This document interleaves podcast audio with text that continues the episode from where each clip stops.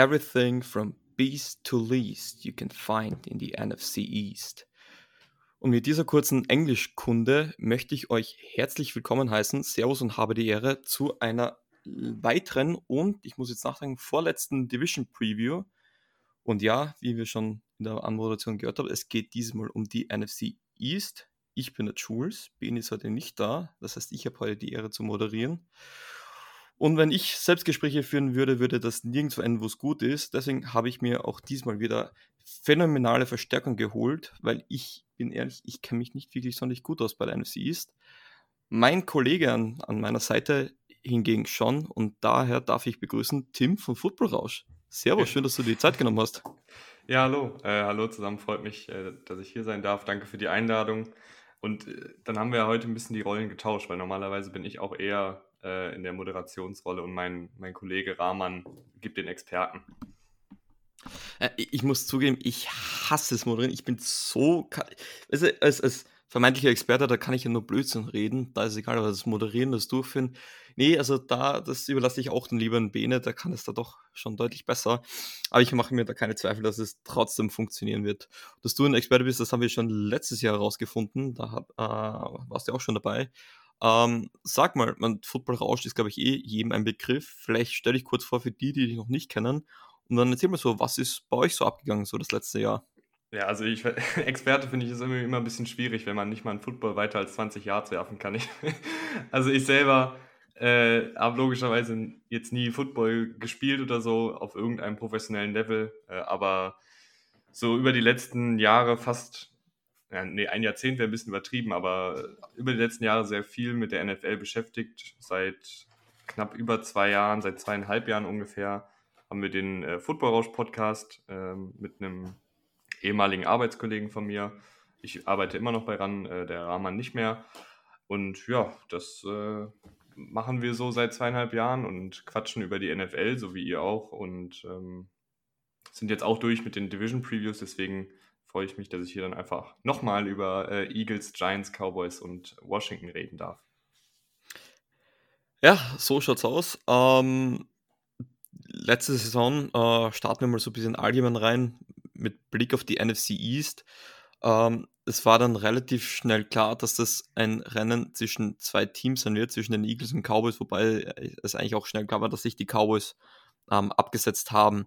Ähm, Würdest du, glaubst du, wir gehen ja dann auf die Teams hier noch genau ein, dass es wieder so eindeutig werden wird ähm, im Rennen um die Playoffs, dass sich da ein Team wieder so absetzen kann? Weil meine Vermutung ist, dass sich das etwas zusammengestaucht hat, die ganzen vier Teams.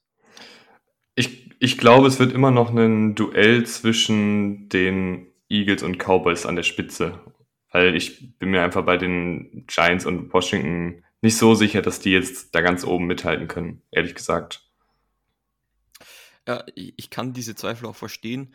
Ähm, ich, bin, ich bin da selber ein bisschen noch gespannt. Ähm, ich hätte gesagt, wir reden da jetzt gar nicht mehr so viel länger um heißen Brei herum. Beginnen wir gleich mit den New York Football Giants. Ähm, letztes Jahr, ich kann mich erinnern, ich habe die ein bisschen zu viel gehypt wohl. Ähm, am Ende wird es nur 4 und 13. Ähm, wahrscheinlich eine sehr enttäuschende Saison, auch für die ähm, Fans der New York Giants. Es hat sich aber viel getan seither. Ja, man hat jetzt einen neuen Headcoach geholt.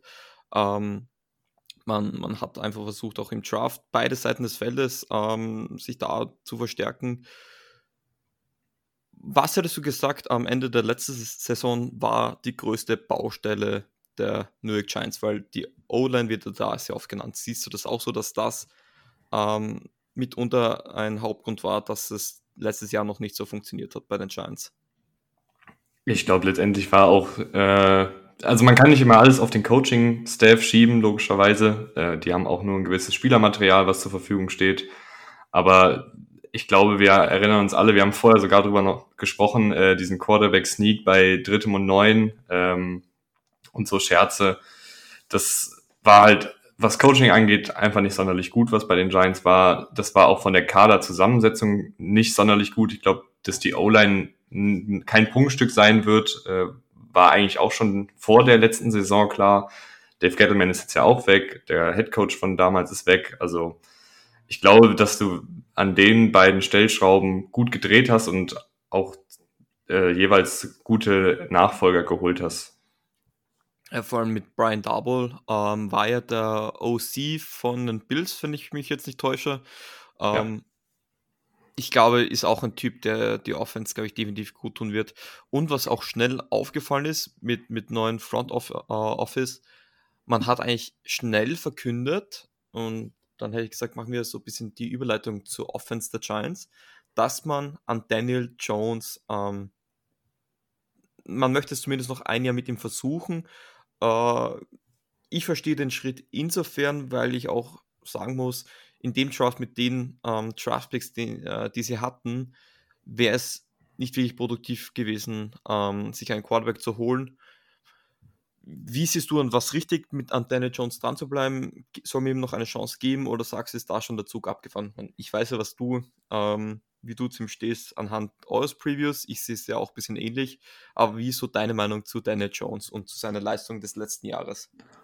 Also ich glaube, die Giants haben ja sowieso jetzt nicht, die haben jetzt ja kommende Saison nicht viel zu verlieren, so in dem Sinne, dass sie jetzt irgendwie äh, ein absolutes Super Bowl-Fenster haben oder sowas. Von daher finde ich das durchaus in Ordnung, dass man einem Daniel Jones nochmal eine Chance gibt, weil ich finde auch, dass er ein bisschen schlechter gemacht wird, als er ist. Also klar ist das noch kein, kein guter Quarterback und Franchise Quarterback ist vielleicht auch noch ein bisschen zu hoch gegriffen. Aber ich finde, dass er den Umständen entsprechend teilweise schon auch wirklich guten Football gespielt hat. Ähm, gerade was das vertikale Passspiel angeht, war der, finde ich, immer sehr, sehr gut. Und man hat auch gemerkt, als er dann letztes Jahr äh, verletzt raus war, dann sind die Giants noch mal weiter eingebrochen. Also das war jetzt ja nicht so, dass die jetzt mega gut waren, aber so diese Baseline äh, hat Daniel Jones der Offensive schon gegeben und äh, als er dann weg war, ging es eigentlich nur noch bergab. Und jetzt mit einem mit einem Offensivkoordinator beziehungsweise neuen Headcoach, der ehemalig Offensivkoordinator war, der so ein bisschen auch als Quarterback-Flüsterer gilt, der mit Josh Allen einen Quarterback auch geschliffen hat, der ähnlich wie Jones natürlich nochmal auf einem höheren Niveau, aber ähnlich wie Jones auch athletische Fähigkeiten hat, ein gutes Armtalent hat, ähm, jetzt nochmal so eine Saison zu gehen, finde ich jetzt erstmal nicht doof. Nee, ähm, ist glaube ich auch leichter für einen Headcoach, wenn du einen Quarterback hast, der das System schon kennt. Weil wenn du da jetzt auch noch einen Rookie-Quarterback hättest, dann ist es ein bisschen Chaos auf vielen Ebenen. So weiß auch der Headcoach, glaube ich, ähm, was das Team kann, was das Team hat, wo es noch Probleme gibt und macht es dann auch für den Headcoach leichter, ähm, sich in der nächsten Offseason daran zu setzen, wo man noch, noch wo es dann noch Nachholbedarf äh, gibt. An sich, Daniel Jones, ich, ich finde es auch, er ist von seinem Typus sogar ähnlich zu, zu Josh Allen. Natürlich gibt es qualitativ da Unterschiede noch. Und ich glaube, deswegen wollte man sich auch einen aus einem ähnlichen System holen, weil ich kann mir gut vorstellen, dass die Giants versuchen werden, äh, so einen ähnlichen Spielstil in der Offense äh, generieren zu wollen. Das heißt, ähm, einfache ähm, Reads für den Quarterback, vielleicht Single Read Offens äh, Offenses und dann halt probieren immer diese Shotplays, weil der Arm, den Arm hat er und er ist ja relativ akkurat bei den tiefen Pässen.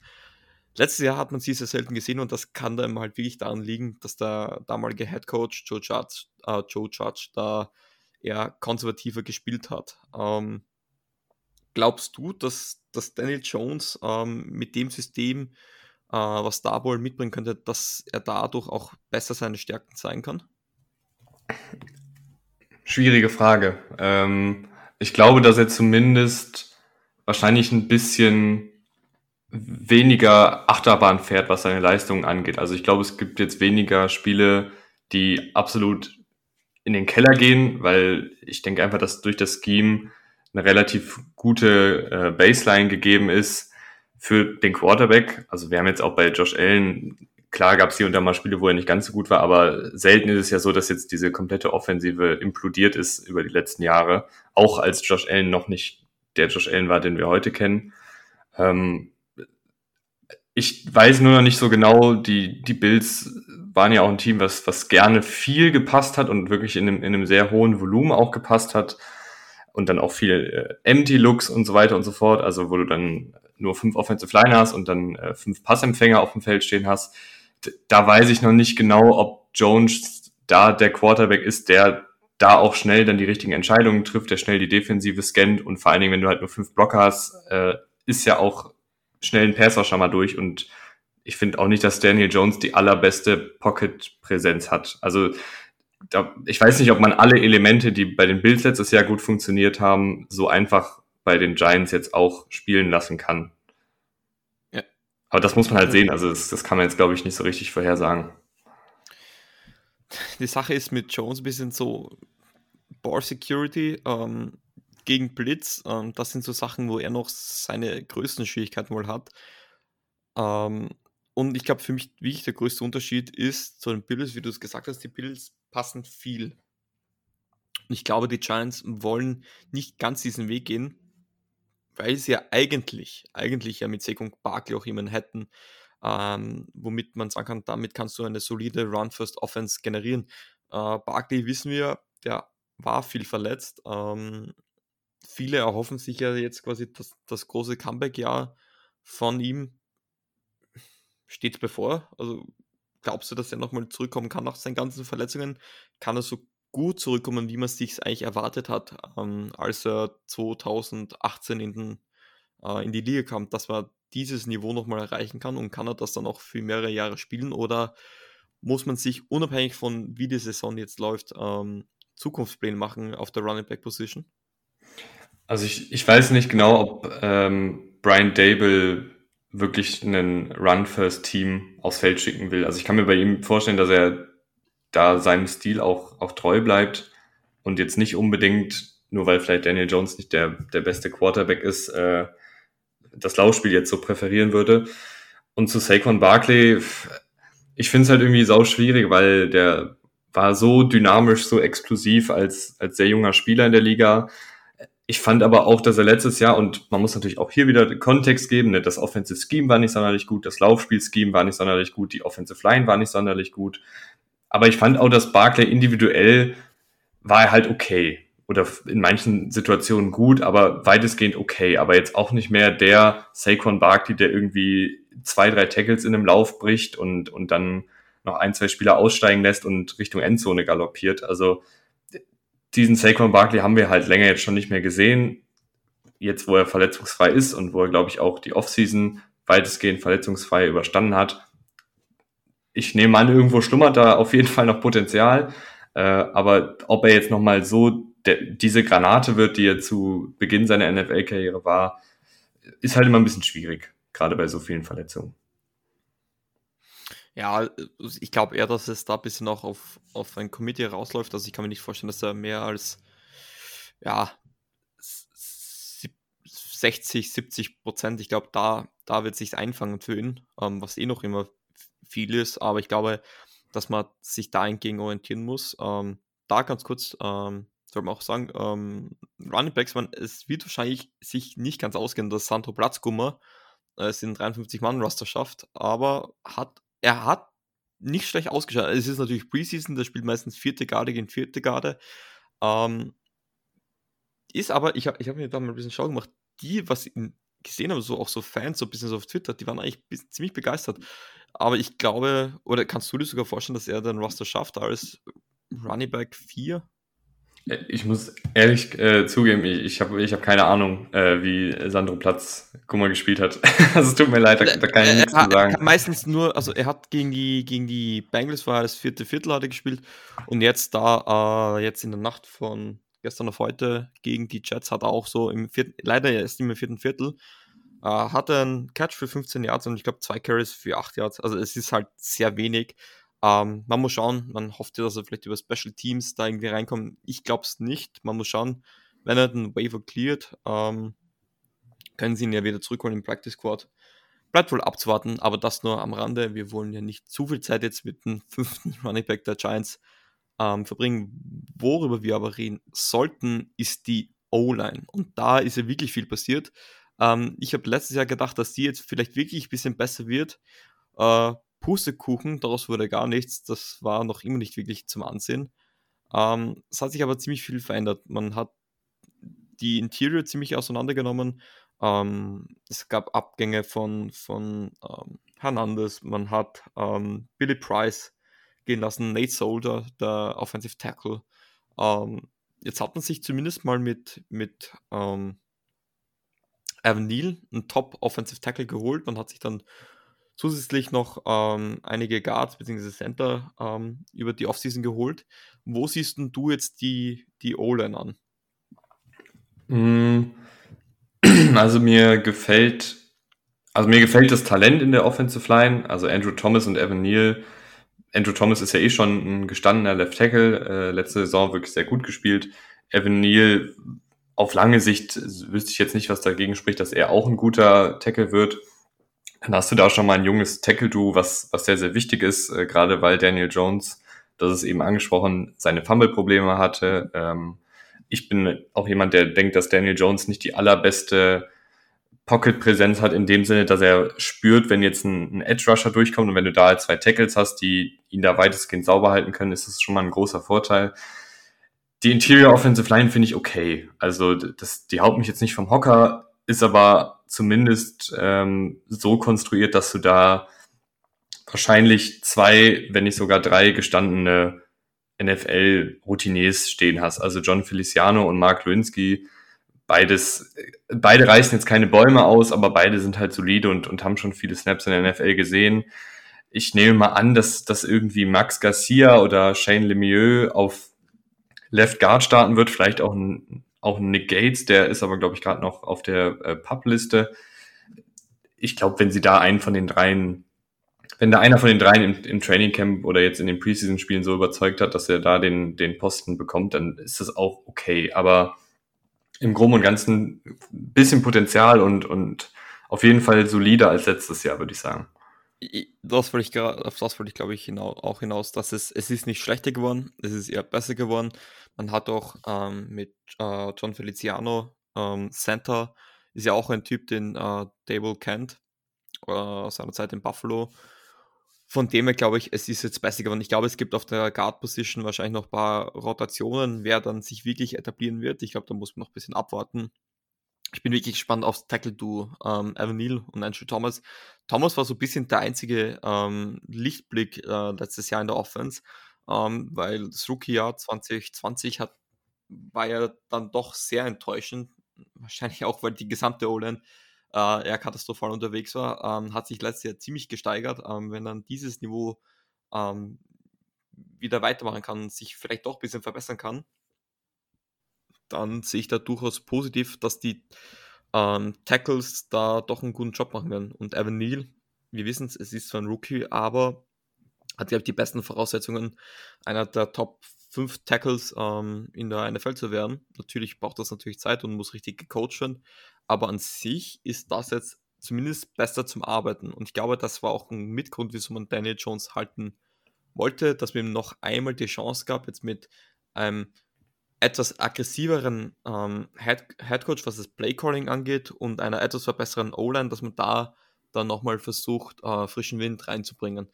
Man darf jetzt sicher wahrscheinlich nicht viel zu viel erwarten. Meine Frage ist die Wide Receiver das ist das Einzige, wo ich jetzt, ich könnte dir jetzt nicht sagen, wer dort Nummer 1 Receiver, der Nummer 1 Receiver könnte auch der vierte sein, gefühlt. Ähm, sehr viele, aber ist dir irgendein Name, der für dich da komplett raussticht? Ist ein Kenny Galladay vom Vertrag her ein Top-Receiver wirklich gezeigt hat das letztes Jahr nicht. Ähm, ist er für dich noch der Nummer 1 Receiver oder siehst du da schon eher einen Kadarius Tony oder gar einen Wandale, äh, Wandale Robinson äh, als Rookie, der danach kommt? Ich finde es auch irgendwie sehr schwierig, äh, das so äh, auszuklamüsern, wer da jetzt wie viele Snaps sieht und, und wer da der, der klare Nummer 1 Receiver ist. Ich glaube, im Idealfall ist es Kenny Golladay, auch durch seine Fähigkeiten eigentlich als vertikale Anspielstation, äh, wenn man das eben so spielen will, dass, dass man mehr das Feld streckt, mehr vertikal auch attackiert mit Daniel Jones und dann auch, das sind ja nun mal auch Daniel Jones Stärken und Kenny Golladay, ja, ich, ich weiß, es ist wahrscheinlich ein Mix aus allem, dass er letztes Jahr vielleicht nicht so viel Bock hatte, obwohl ich mich da mit solchen Einschätzungen immer ein bisschen schwer tue, weil man, man kennt die Spieler ja nicht, man ist nicht dabei gewesen, wie das alles so war, aber ich kann mir vorstellen, dass er vielleicht da nicht so viel Bock hatte, der Quarterback war nicht gut, das Coaching war nicht gut. Äh, also wahrscheinlich haben da viele Faktoren reingespielt. Ich hoffe, dass er diese Saison besser sein wird. Weil dann kann, kann er da die klare Nummer eins sein. Dann finde ich eigentlich auch die Aufteilung des restlichen Wide Receiver Cores ganz gut. Also Kadarius Tony und Wandale Robinson, ähnliche Rollen, beides äh, flinke, wendige Receiver, die auch gut na Yards nach dem Catch kreieren können. Und dann hast du noch einen Sterling Shepard, erfahrener Slot-Receiver. Aber auch hier sind halt irgendwie viele Fragezeichen, weil Kadarius Tony gibt's auch immer, hört man immer mal wieder Sachen abseits des Feldes. Sterling Shepard ist leider auch immer mal wieder verletzt. Es ist irgendwie ein schwieriger Receiving Core, der aber auf dem Papier, finde ich, eigentlich ganz gut aussieht. Was ich so arg gefunden habe, und, und das konnte ich wirklich nicht verstehen, wieso Sterling Shepard ähm, ähm, auf der Death Chart von den Giants nur als Fourth String Receiver ähm, gewertet ist. Also das sind Spieler wie Darius Slayton, von dem ich mir jetzt auch ähm, mehr erwarte, weil der geht ihm komplett unter. Ein, ein CJ Board, wo ich echt bin, habe ich noch nie gehört. Richie James ähm, oder Alex Bachmann, der jetzt, ähm, ein Backman, der jetzt äh, in der Preseason ein bisschen gezeigt hat und Sterling Shepard ganz hinten. Müssen wir einen Song um den machen? Ähm, ach so, das wusste ich gar nicht. Bei mir ist der hier als, aber ich, ich habe auch nicht die offizielle Seite auf. Ich habe äh, eine, eine, externe ja, Webseite sozusagen was, auf ich, ich kann es mir vielleicht nur vorstellen, dass das vielleicht anhand der Preseason noch gewertet wird. Aber das, das hat mich, ich, ich bin jetzt selber drauf gekommen und das, das wirkt für mich auch irgendwie falsch, weil das ist eigentlich der absolute Vet Veteran. Und eigentlich der Typ neben Kenny Galladay, ähm, der doch regelmäßig die Kugel fahren kann, vor allem aus dem Slot raus. Ja, eigentlich schon. ja, also dann gehen wir schon davon aus, dass wir den zur Genüge sehen werden in der Saison, wo es dennoch ein ziemliches Loch gibt, weil man da seine beiden Starter letztes Jahr abgegeben hat auf der Titan Position. Äh, man hat sich von Evan Engram und äh, Kyle Rudolph get, äh, getrennt. Die Titans jetzt, Dan, äh, Daniel Bellinger, Chris Myrick, ähm, ja, ist jetzt nicht das, was einen richtig äh, aus, die, aus, die, aus die Socken hat. Man hat glaube ich, noch Ricky Seals Jones, wenn ich mich jetzt über den sehe ich da jetzt auch komisch, weiß ich nicht, aber der ist ja auch noch dort, oder? Der, der ist auf Injured Reserve, steht bei mir. Ah, stimmt, stimmt, ist noch auf der, I ist der IR oder POP? Äh, bei mir steht Injured Reserve, aber äh, hier passiert ja gerade so viel äh, in den letzten Tagen mit Verletzungen und, und allem weiteren. Da kann man schon mal schnell die Übersicht verlieren. Ja, und das ist für man, bei den Saints, da tue ich mir leicht, also weil ich mir andere Teams anschaue, äh, meistens schaut es so, dass ich dann einfach drei, vier Quellen hernehme und mir da, dann da was zusammenreime. Und es schlimm wird es dann, wenn die irgendwann was anderes sagen. Aber ich habe gedacht, der Giants Death Chart wird schon seriös sein, aber da sind auch Dinge dabei, die ich überhaupt nicht verstehe. Aber naja, sei es drum. Dann hätte ich gesagt, overall, also Titans, ja, ist jetzt nicht wirklich grandios, aber jetzt auch nicht der, also man wird am Ende des Jahres nicht sagen, ja, mit dem Thailand hätte, hätte, hätte es alles anders ausgesehen. Ich glaube, das kann man sagen. Ähm, ich, ich glaube, man wird eher die Titans danach suchen, weil man halt auch so viele ähm, Passanspielpositionen auf der Wide Receiver Position hat, dass man sagt, dass man versucht, eher ins Blocking Game äh, das zu unterstützen. Und ja, aber du bist jetzt Offensive Coordinator der Giants. Was wäre so dein Ziel ähm, für diese Saison? Also, wo möchtest du äh, dran arbeiten? Also, du sagst, dass du die Turnovers äh, gering halten kannst, also sagst wirklich aggressiver Spielstil. Was glaubst du wäre in der jetzigen Situation der beste Approach für die Giants Offense?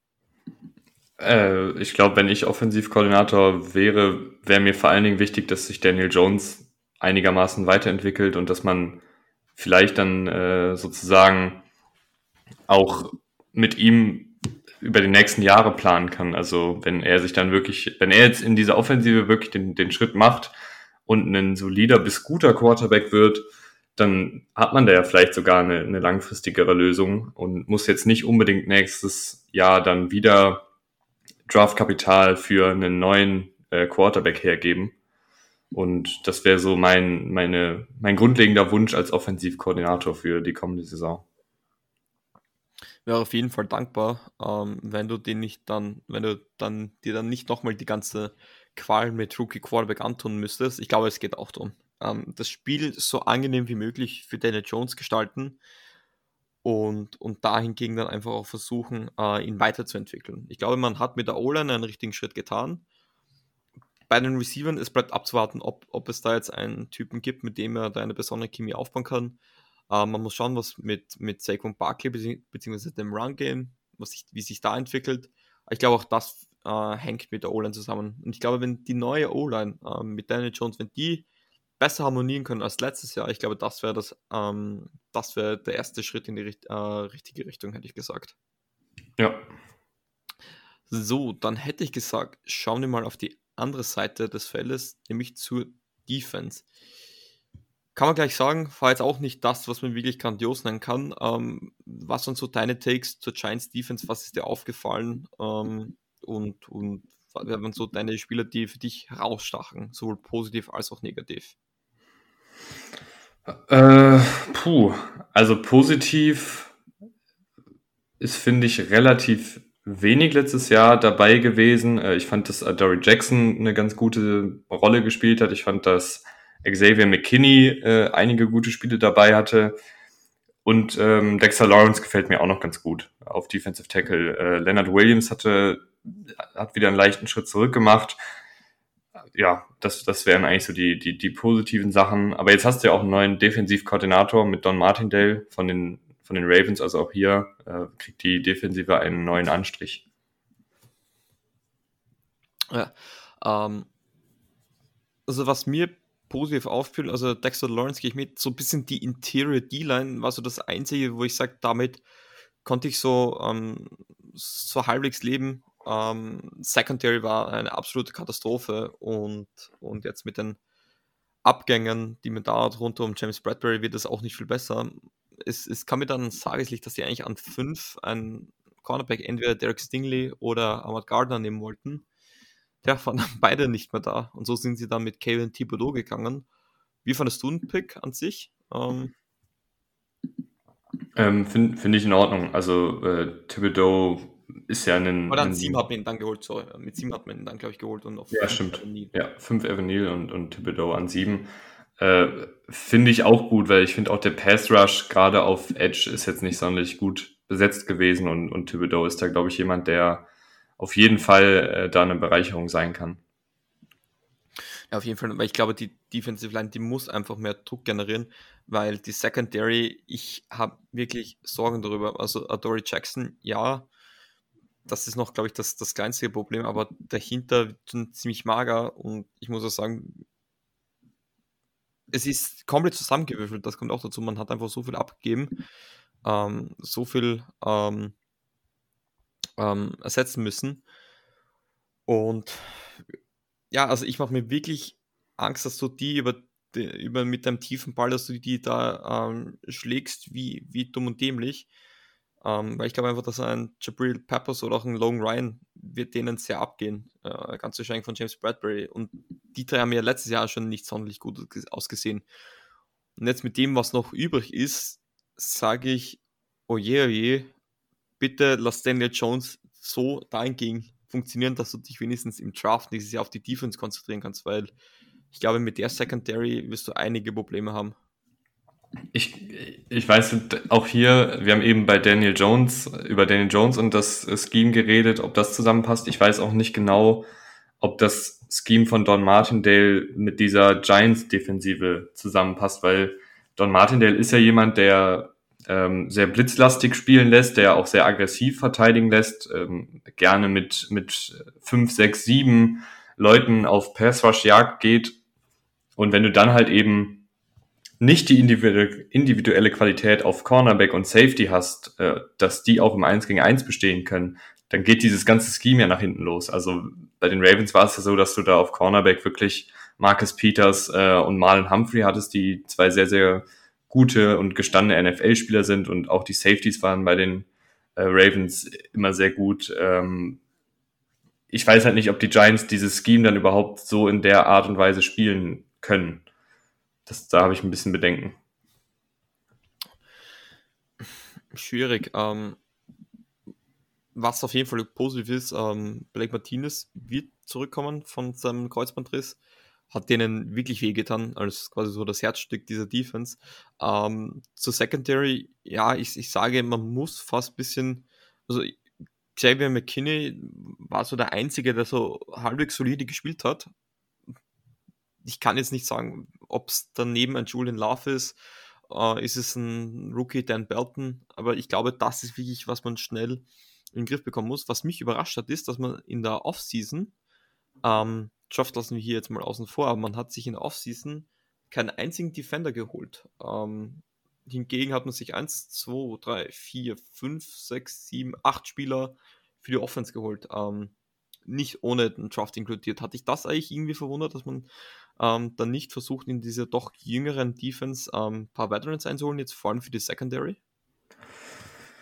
Ich glaube, das Hauptproblem bei den Giants war ja, dass äh, Dave Gettleman dieses ganze Team echt nicht gut gemanagt hat und irgendwie keine gut strukturierten Verträge ausgegeben hat und, und einige Spieler deutlich zu teuer bezahlt hat und so weiter und so fort. Und ich glaube, dass da dem neuen General Manager Joe Schön, Scone, ich, ich weiß gar nicht genau, wie er heißt. Äh, Bitte frag mich nicht, ich, ich hab's aufgegeben. Ähm, auf jeden Fall der neue General Manager der Giants, ich glaube, dem waren da teilweise auch ehrlich gesagt ein bisschen die Hände gebunden was so ähm, Flexibilität in, in der Free Agency angeht. Man muss dem Ganzen, glaube ich, auch ein bisschen Zeit geben, ähm, zu sehen, wie das entwickelt. Vor allem als GM, ähm, das dauert, du, du, die Hebel, die du jetzt äh, ähm, in Bewegung setzt, da siehst du erst in ein, zwei Jahren ähm, die ersten, ersten Früchte deiner Arbeit wahrscheinlich und das muss man sich jetzt einfach geduldig äh, sehen. Aber es hat mich halt wirklich überrascht, dass man vor allem bei den ganzen Abgängen ähm, Second, Third Level, also mit Lorenzo Carter, James Bradbury, Logan Ryan, Jabril Peppers, dass man sagt, dass man da nicht zumindest mit ein paar Veterans versucht, das irgendwie zu kompensieren. Ähm, ich kann mir nur so vorstellen, dass man versucht, die Baustellen der Offense, sprich Offensive Line, ähm, die zu stärken und, und dann versuchen, Schritt für Schritt äh, die Defense ähm, zu, zu, zu sättigen. Ähm, auf den einzelnen Positionen. Ich kann mich erinnern, ich habe ich hab letztes Jahr gesagt, dass die an sich am Papier gar nicht mal so schlecht ausschaut, vor allem die Secondary. Ähm, und jetzt muss ich sagen, die Giants werden in der Defense ziemliche Probleme haben. Also äh, ich, ich, ich, ich versuche mir mal einzureden, ich bin ja in der Offseason bei allen 32 Teams meistens ein absolut Optimist. Aber Giants schwierig irgendwie. Ja, äh, wird, wird auf jeden Fall viel auf den Schultern von, von jungen Spielern ruhen, auf einem First-Year-Head-Coach. Äh, und ich glaube, dass da natürlich auch eine gewisse Findungsphase sein wird.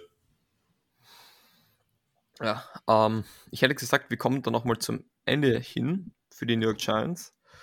Ähm, haben es gesagt, Offense mit so ein paar Lichtblicken, Daniel Jones noch immer großes Fragezeichen, Defense mit den größten Sorgenfalten was meinst du? Wie wird die Saison der Giants ablaufen und wo landen sie dann am Ende des Jahres? Also bei was zum Rekord, wenn sie dann stehen nach 18 Wochen? Also da sie ja letztes Jahr auch nicht so gut waren, ähm, haben sie dementsprechend einen leichteren äh, Spielplan und diese ganze NFC East ist ja jetzt auch nicht die härteste Division der Liga. Deswegen habe ich die, die Giants tatsächlich, obwohl wir jetzt sehr, sehr kritisch waren, ähm, bei, bei 7 und 10, was finde ich, für, für Giants-Verhältnisse ein solider, eine solide Bilanz wäre. Okay, über, äh, ja, eigentlich nicht zu überraschen, weil ich habe sie ein bisschen schlecht, ich habe sie bei 6 und 11. Ähm, ich glaube einfach, dass die Offense äh, besser spielen wird. Ich glaube, dass sie auch besser sein werden im Ball kontrollieren. Bei mir ist halt wirklich die Defense und ich glaube einfach, dass es viel, einige Shootout-Games geben wird, die, die dann wahrscheinlich eher zugunsten des Gegners fallen werden und nicht zu den Giants. Aber ich habe mich letztes Jahr getäuscht, vielleicht täusche ich äh, mich auch dieses Jahr, indem sie dieses Jahr besser werden. Und ich glaube 7, 10, 6, 11, ich glaube, das ist eigentlich ein sehr guter Rekord und ich glaube, das ist, wäre dann auch etwas, womit man durchaus arbeiten kann. So, dann hätte ich gesagt, wir gehen weiter zum Drittplatzierten. Ähm, eine Mannschaft, die ziemlich viel Tumulte einmal mehr in der Offseason hatten. Ähm, nicht auch zuletzt wegen den Nachrichten, die vor kurzem erst eingetreten sind, nämlich es geht um das Washington Football Team. Und da muss man sagen, es gibt gute Nachrichten, gute Nachrichten unter Anführungsstrichen, denn ähm, wie vielleicht viele schon gehört haben, wurde der Rookie Running Back ähm, Brian Robinson vor kurzem angeschossen, ähm, hatte mehrere Schussverletzungen. Äh, Ron Rivera war schon bei ihm, hat mit ihm schon gesprochen. Es geht ihm den Umständen entsprechend gut. Ähm, er ist außer Lebensgefahr und Rivera meint auch selber, dass er versucht, bald unter Anführungsstrichen wieder am Feld zu sein. Wann bald ist, kann man natürlich jetzt noch nicht sagen, aber ich glaube, das Beste ist, dass es ihnen so weitgehend gut geht, glaube ich, oder? Ja, ich, äh, ich weiß nicht, mir, mir, mir dreht es da eigentlich ehrlich gesagt immer den Magen um, wenn, wenn ich sowas lese, weil, also ich meine, das sind ja auch irgendwie junge Spieler und die sind irgendwie alle in unserem Alter, mehr oder weniger. Äh, und wenn man da dann liest, der wurde da auf offener Straße angeschossen, das, da denkt man sich wirklich, was, was da in dem Land eigentlich abgeht. Ähm, komplett unschuldig von dem, was man bisher gelesen hat. Ähm, und ich hoffe einfach, dass er, dass er wieder gesund wird und dass das keine, keine langfristigen Folgen mit sich zieht. Ich denke mir auch, die, die mentalen Folgen müssen da, also ich glaube wirklich, für uns ist es unvorstellbar. Und man muss ja leider sagen, dass es ja fast irgendwo schon traurige Gewohnheit ist in Amerika, dass dir sowas passieren kann. Und ja, wir, wir haben es eh schon selber so oft in den, in den Folgen gesprochen, dass da auch an sich mit der NFL vieles schief geht, wenn man hört, was, was da Spieler oder ehemalige Spieler teilweise aufführen. Da war er komplett in der Unschuld, also war einfach Opfer eines Raubüberfalls und wurde dabei auch angeschossen. Ich hoffe einfach, dass er ähm, physisch zu 100% zurückkommt, aber vor allem auch mental, dass sich davon wieder fangen kann und dass da einfach der Zusammenhalt äh, in der Mannschaft und in der Community ähm, groß ist, was auch Gott sei Dank ist, ähm, weil das ist einfach, ja, ich glaube, das ist für uns als Mitteleuropäer, glaube ich, dann teilweise auch unvorstellbar. Ja, ich, äh, ich, ich schließe mich da an. Ich, ich hoffe einfach, dass, dass, er, dass er in allen Bereichen wieder fit wird und das hoffentlich irgendwie ähm, überwinden kann. Auf jeden Fall. So, dann starten wir aber mal mit dem Washington Football Team. Das ganze Trara um ihren Präsidenten, Dan Schneider, lassen wir jetzt mal außen vor. Ähm, täglich kurzes Murmeltier sage ich da nur dazu. Ähm, es hat sich viel getan. Vor allem die eine Nachricht hat wohl viele überrascht, als man für Carsten Wentz getradet hat. Wir wissen, Wentz in Indianapolis, viele haben sich so viel erhofft äh, mit der Reunion mit ihm und Frankreich. Nichts ist das geworden. Ähm, Saison war enttäuschend. Und viele, also es war eigentlich auch klar, dass er wahrscheinlich als, als Free Agent dann landen wird, aber die Football Team wollte nicht so lange warten und man hat ihn sich ertradet. Ähm, sagst du, war das ein guter Deal? Hättest du dir lieber einen anderen Quarterback gewünscht? Wärst du lieber mit Tyler Heinecke noch gegangen? Ähm, oder ich sage früh im Draft, weil man hat sich da dann noch einen Quarterback im, im Draft geholt. Ähm, wie hättest du den Trade von, von Carson Wentz, bevor die Saison beginnt, so gewertet gehabt? Nicht gut aus, aus Washington-Sicht. Also ich glaube, du hättest ihn ehrlich gesagt auch als Free Agent bekommen. Äh, dann hättest du gar nicht das, das Draft-Kapital hergeben müssen und du hättest ihm natürlich dann auch als Free Agent einen ganz anderen Vertrag geben können. Also sie haben jetzt wirklich sehr viel ähm, von dem Vertrag, den die Coles ihm damals gegeben haben, übernommen, soweit ich da informiert bin, also auch einen sehr, sehr großen Cap-Hit und haben viele Ressourcen in den Quarterback reingesteckt, der ja einfach relativ offensichtlich gar nicht mehr so gewollt war von seinem ehemaligen Arbeitgeber und dann hättest du ihn wahrscheinlich auch als, als Free Agent ähm, locken können.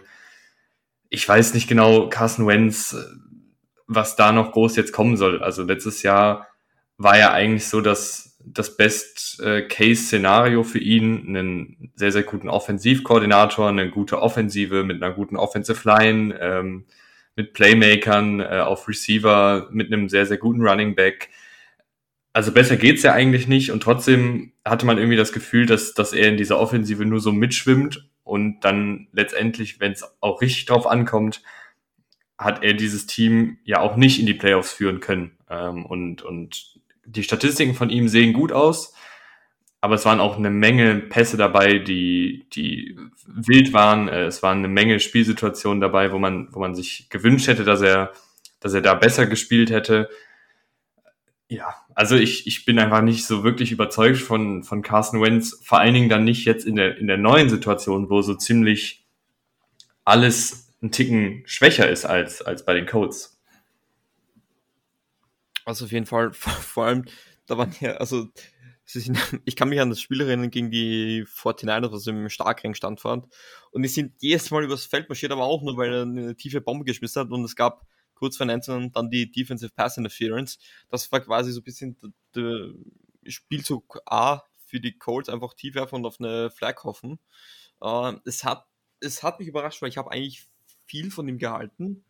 Ich habe ihn auch jetzt noch immer nicht ganz abgeschrieben, aber irgendwie seit seiner Kreuzbandverletzung, er, er kommt einfach nicht in die Gänge.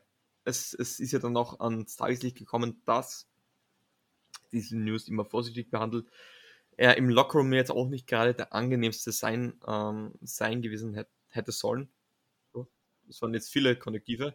Ähm, aber ja, es ist, es hat mich überrascht, dass, dass Washington so aggressiv ist. Vor, vor allem, ich bin ja noch einer der letzten Verfechter, der sagt, ich weiß nicht, was es ist, weil die Stats belegen es eigentlich auch nicht, dass ich sagen kann, dass das ein guter Spiel ist, aber irgendwas fasziniert mich an Taylor Heinecke. Ich kann dir nicht sagen, was es ist. Es ist wahrscheinlich einfach, dass er oft so grandiose Plays raushaut, aber eben halt null Konstanz. Und, und ja, aber hättest du ruhig schlafen können als, als Head Coach, wenn Taylor Heinecke dein Starting Quarterback gewesen wäre? Ist vielleicht jetzt sehr, sehr frech, das zu sagen, aber ich, ich finde nicht, dass Taylor Heinecke so viel schlechter ist als Carson Wentz, ehrlich gesagt. Also ich weiß nicht mal, ob, ob jetzt Carson Wentz wirklich so klar besser ist als Taylor Heinecke. Letzte Saison auf jeden Fall, aber ich habe ja eben schon äh, gesagt, dass, dass da natürlich auch die Umstände für den Carson Wentz deutlich, deutlich besser waren. Also wenn man jetzt beide in einem Vakuum betrachtet und beide, wie es halt jetzt der Fall ist, beim, beim gleichen Team sind mit den gleichen Voraussetzungen, weiß ich nicht, ob, ob Carson Wentz jetzt so deutlich besser ist, ehrlich gesagt. Ja, also ich, ich, ich glaube einfach, dass der Floor ein bisschen besser bei Wentz ist, aber ich glaube, das Ceiling ähm, ist einfach bei Heinigen wieder viel besser. Das war ihm halt so wirklich Tag nach, ich habe auch immer die, die Stats, also die, die Standings interessant gefunden. Die ersten vier Spiele war immer äh, Niederlage, Sieg, Niederlage, Sieg und dann ist losgegangen. Vier Niederlagen, gefolgt von vier Siegen, gefolgt von vier Niederlagen und dann zum Schluss noch ein Sieg gegen die Giants. Ähm, also es war äußerst kurios und, und man hat eigentlich auch nie wirklich gewusst, was man sich vom Washington Football Team erwarten darf. Ähm, was erwartest du dir jetzt von dieser Washington Offense rund um Carson Wentz? Ist er jetzt in irgendeiner Weise ein Gamechanger, dass du sagen kannst, er kann ein Terry McLaurin oder auch ähm, den, den Rookie-Receiver John Dodson, dass der jetzt da besser eingesetzt wird? Oder glaubst du eher, dass das da am selben Niveau sein wird oder dass da sogar ähm, ein Receiver weniger profitieren könnte? Also irgendwie so diese ganze Offensive, auch mit dem Offensivkoordinator Scott Turner, den, den ich ganz ganz gut kenne, weil ich da, also ich lange Zeit mit den Panthers sehr, sehr sympathisiert habe und Scott Turner äh, kommt, da, kommt von den Panthers ehemalig, äh, ist jetzt seit einigen Jahren bei äh, Rivera der Offensivkoordinator. Diese ganze Offensive schreit für mich nach irgendwie Liga-Durchschnitt. Also ich glaube jetzt nicht, dass die total schlecht sein werden, aber ich glaube auch nicht, dass sie total gut sein werden, weil dafür fehlt so ein bisschen auch die Konstanz auf Quarterback. Ich glaube aber, dass zumindest natürlich kann Carsten Wentz hier und da mal McLaurin in Szene setzen und es ist jetzt ja auch nicht so, dass jetzt jedes, jeder Spielzug von ihm eine Katastrophe ist. Die Offensive Line finde ich auch gut. Äh, da haben sie ganz, ganz viele erfahrene äh, Leute. Sie haben gute Kadertiefe in der Offensive Line. Receiver finde ich, haben sie auch einige gute Spieler. Ähm, Tight End gefällt mir auch okay mit, mit Logan Thomas. Running Back ist halt jetzt leider, ähm, ja, haben wir jetzt leider ein etwas anderes Bild aber auch ein Antonio Gibson ist ja in der Theorie eigentlich ein ganz guter Running Back. Also diese Offensive ist halt irgendwie, ist halt, ist halt wahrscheinlich okay am Ende des Tages. Aber reicht das in der heutigen NFL? Das ist halt die große Frage. Ich, ich glaube, okay trifft ziemlich gut. Die O-Line ist auf jeden Fall gut, auch wenn man mit ähm, Brandon Scherf und Eric Flowers natürlich zwei herbe Rückschläge, äh, Rückschläge einnehmen musste. Aber also bei der O-Line mache ich mir jetzt nicht die größten Sorge. Es ist Carsten Wentz, er ist halt, und ich glaube, so wird auch die Offense sein, Offense sein, grandios und katastrophal. Und ich glaube einfach, dass sie öfters katastrophal sein werden, als dass sie sensationell sein werden. Ähm, das ist so ein bisschen meine Sorge, dass da einfach die Konstanz fehlen wird. Und ich glaube, das ist eben halt auch, wie du es beschrieben hast, das größte Problem von Carsten Wentz, dass er es nicht schafft, seine Leistungen regelmäßig auf den Platz zu setzen. Und ich glaube, auch das ist das, wo er am, am meisten zu arbeiten hat. Und, und dahingegen glaube ich, also es ist genug da in der Offense zum Arbeiten. Also mir, mir gefallen die, die Receiver sehr gut. Ähm, auch, auch jetzt die jetzt, also auch hinter John Dodson und, und Terry McLaurin, ich finde auch ein, ein, Curtis Samuel noch immer einen sehr guten Spieler, den du auch gut in den Slot einsetzen kannst. Ähm, du hast einen guten Titan mit Logan Thomas. Ähm, also es ist schon viel vorhanden. Und ja, also ein Gibson, der ist ja irgendwie in der Death Chart auch immer weiter, weiter runtergefallen, aber man muss sagen, man hat mit Jalen McKissick da einen sehr guten Catching Back auch. Ähm, Brian Robinson, man muss jetzt halt abwarten, wann er wieder zurückkommen kann. Und, und ja, ich glaube, man wird in der ersten Viertel bis Drittel der Saison viel experimentieren, auch mit der Death Chart, ähm, versuchen ähm, einzelnen Running Backs mehr Shares zu geben, einzelnen Receivers mehr Targets zu geben, auch zu sehen, womit sich Carson Wentz ähm, da am besten wohlfühlt.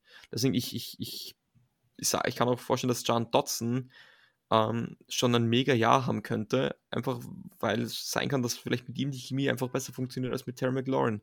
Aber ich habe das schon immer gesagt, für mich ist Terry McLaurin ein potenzieller Top 5 Receiver, der einfach äh, mit einem falschen Team, mit einem falschen Quarterback oft gesessen ist. Aber an sich, was die Offense hat, finde ich nicht schlecht. Ich, ich, kann jetzt nicht sagen, dass ich es grandios finde, aber das kann man auch, das könnte auch deutlich schlimmer sein, glaube ich. Ja, ähm, sehe ich, seh ich auch so. Hm. Und dann, ich habe es kurz angeteasert, ähm, gibt es ja noch einen dritten im Bunde zwischen Carson Wentz und Taylor Heinecke, Sam Howell. Eigentlich ein Quarterback, von dem ich eher weniger gehalten habe, aber hat in der Preseason okay ausgesehen. Ich glaube, er hat so diese, man hat gesehen, wo er noch seine Probleme hat. Es hat einige gegeben, die mir gefallen haben und er ist einem halt auch äh, über seine Mobil Mobilität sehr gefährlich. Ähm, wird er oder plant man mit ihm auf längere Zeit für die Zukunft oder ist es jetzt wirklich fast ein Dreikampf ähm, zwischen Carson Wentz, Tyler Heinecke und Sam Howell für die Zukunft? Also ich, ich fand Sam Howell ähm, letzte Saison am College nicht so gut. Da ist aber auch vieles um ihn herum äh, weggebrochen an, an Talent im Kader. Und ich, ich meine auch mich zu erinnern, äh, dass, dass der Coaching-Staff geändert wurde äh, und so weiter und so fort. Also da, da war halt auch einfach weniger Unterstützung für ihn. Ähm, ich fand ihn davor das Jahr, also 2020, echt sehr gut. Ist ein, ist ein Quarterback mit sehr gutem Armtalent, mit guter Mobilität. Ähm, der aber vielleicht noch ein bisschen Feinschiff braucht in Sachen Spielverständnis und so weiter. Aber im Prinzip jemanden, den man vielleicht da schleifen kann, der vielleicht auch gegen Ende der Saison, je nachdem wie die Saison so verläuft, äh, Einsatzzeit sammeln kann, das finde ich eigentlich gar nicht so eine schlechte äh, Idee. Muss ich sagen, finde ich auch nicht. Ähm, er war ja vor Beginn des letzten Jahres, war er eigentlich angesehen als Nummer 1 Pick im NFL-Draft und ist dann halt aufgrund der letzten Saison ähm, vom Bord gefallen. Ging er spät im Draft, ich glaube Runde 5. Bitte entschuldigung, ja. wenn ich da jetzt falsch Ich glaube Runde 5 rum war es. Ja. Ähm, aber ich bleibe dabei, Taylor Heinecke ähm, ist ja mit ähm, nächsten Jahr ein Free Agent. Ich glaube, das könnte wirklich ein Kandidat sein, den du sehr billig holen kannst der, der, der überhaupt kein Problem hat, als, als Backup zu fungieren und trotzdem, wenn du ihn brauchst, auch aufs Feld kommen kann und dann wirklich eine solide Leistung abliefern kann. Und man hat es bei den Saints gesehen, die immer einen, darauf einen Wert gelegt haben, einen guten Backup-Quarterback zu haben hinter Drew Brees. Die sind dann auch oft zum Einsatz gekommen und haben eigentlich immer gut ausgesehen. Und ich glaube, dass da ihm halt auch so äh, Tyler Heinecke für die Zukunft ein Kandidat sein kann. Liegt aber vielleicht auch daran, dass ich den Typ aus dem Grund einfach so unglaublich feiere. aber auch hier, wir wollen uns jetzt nicht zu lange mit dem zweiten und dritten Quarterback des Footballteams beschäftigen. Ah, jetzt sage ich noch immer Football Commandos sind ja das. Ich, das habe ich komplett verpasst. Das sind ja die, ich sage die ganze Forschung Football Team sind ja die Commandos. Mir ist es auch nicht aufgefallen. ja, also bei Walter Football stehen sie sogar noch an der Redskins drinnen. Ja, das mit Namen, das ist ist fürchterlich immer. Ich sag ab und zu noch immer die, die Oakland Raiders, für mich sind es immer die San Diego Chargers. Aber ja, wird schon noch alles. So, ähm, Offense. Ja, sage ich, man muss abwarten. Es kann sehr gut werden, es kann sehr schlecht werden. Wahrscheinlich wird sich irgendwo in der Mitte finden. Aber also ich sehe sie definitiv besser als die Giants Offense, um da jetzt so einen Vergleich herzustellen. Würdest du da mitgehen? Äh, was das Spielermaterial angeht, wahrscheinlich schon. Äh, aber ich bin halt zum Beispiel jetzt, was das Coaching angeht, äh, nicht super angetan von der Art und Weise, wie Rivera und Scott Turner diese Offensive spielen lassen wollen oder, oder gespielt haben lassen in der Vergangenheit. Da finde ich zum Beispiel Brian Dable deutlich besser, aber auch der muss sich natürlich erstmal äh, als Headcoach dann auch beweisen. Ja. Ja, am Ende des Tages, man muss wohl abwarten, wohin es geht. Aber bin ich zumindest gespannt. Also ist so ein Team, wo ich zumindest beobachten möchte, wie die sich äh, offensiv entwickeln. Hätte ich gesagt, wir schauen uns einmal die Defense an und die Front Four, kann man sagen, am Papier ziemlich geil, oder? Ja, es ist nur leider jetzt schon wieder so, dass das, oder was heißt schon wieder so? Es ist jetzt ja leider so, dass, dass Chase Young zumindest die ersten paar Saisonspiele schon sicher verpassen wird. Also ich hatte jetzt nicht auf dem Schirm, dass, also es scheint einfach so, dass die Verletzung, ähm, scheint einfach so, dass die Verletzung ihn dann doch noch länger beschäftigt als, als vielleicht gedacht. Äh, das ist natürlich direkt mal ein herber Verlust, aber auch ohne ihn ist das, gebe ich dir, gebe ich, gebe ich dir recht und gehe ich mit, äh, eine, eine gute, sehr gute Defensive Line angeführt von, von dem Jonathan Allen durch die Mitte, der ähm, ein sehr guter Passrusher ist. Äh, geht ja immer ein bisschen unter, weil Aaron Donald halt in so einer eigenen Liga ist, aber Jonathan Allen ist auch wirklich sehr, sehr gefährlich als, als Passrusher durch die Mitte, hat eine, ein breites Arsenal an, an Pass-Rush-Moves, äh, hat auch die nötige Athletik und gefällt mir sehr, sehr gut. Montez Sweat über die Außen ist auch immer gefährlich. Äh, Jerron Payne eher Laufstopper, aber auch der kann ein bisschen auf Quarterback-Jagd gehen. Also du hast da wirklich drei gute bis sehr gute äh, Spieler in der Defensive Line und wenn dann Chase Young noch dazu kommt, äh, sogar vier, also gefällt mir auch sehr gut. Ja, also das ist das ist das Gute, da muss man sich nicht keine Sorgen machen und das ist ja auch den Luxus, den du dann hast, dass du äh, einem Typen wie Chase Young sagen kannst, Kumpel, kurier dich aus, sei lieber bei 100% und spiel ein paar Spiele später, als wenn du nur mit 95% spielst, weil das Einzige, was du nicht willst, ist, dass, dass sich der Typ dann nochmal verletzt und dass der so schnell wie möglich wieder an seine, an seine Form rankommt. Ich glaube, das geht nur, wenn du wirklich zu 100% ausgerührt bist und dass die letzten 5%, ich habe es ja selber oft gesagt, bei Michael Thomas, die letzten 5% sind halt immer die, was am längsten dauern. Aber eben halt auch die, die am wichtigsten sind. Deswegen sage ich es auch völlig richtig, dass du denen die Zeit gibst, äh, um ihn da vollkommen ähm, ausführen zu lassen. Und mit Montez Sweat, Darren Payne und Jonathan Allen, es ist jetzt nicht so, dass die, dass die, die, dass die Defensive Front da jetzt kurz vom Untergang steht, nur weil Chase Young nicht vorhanden ist.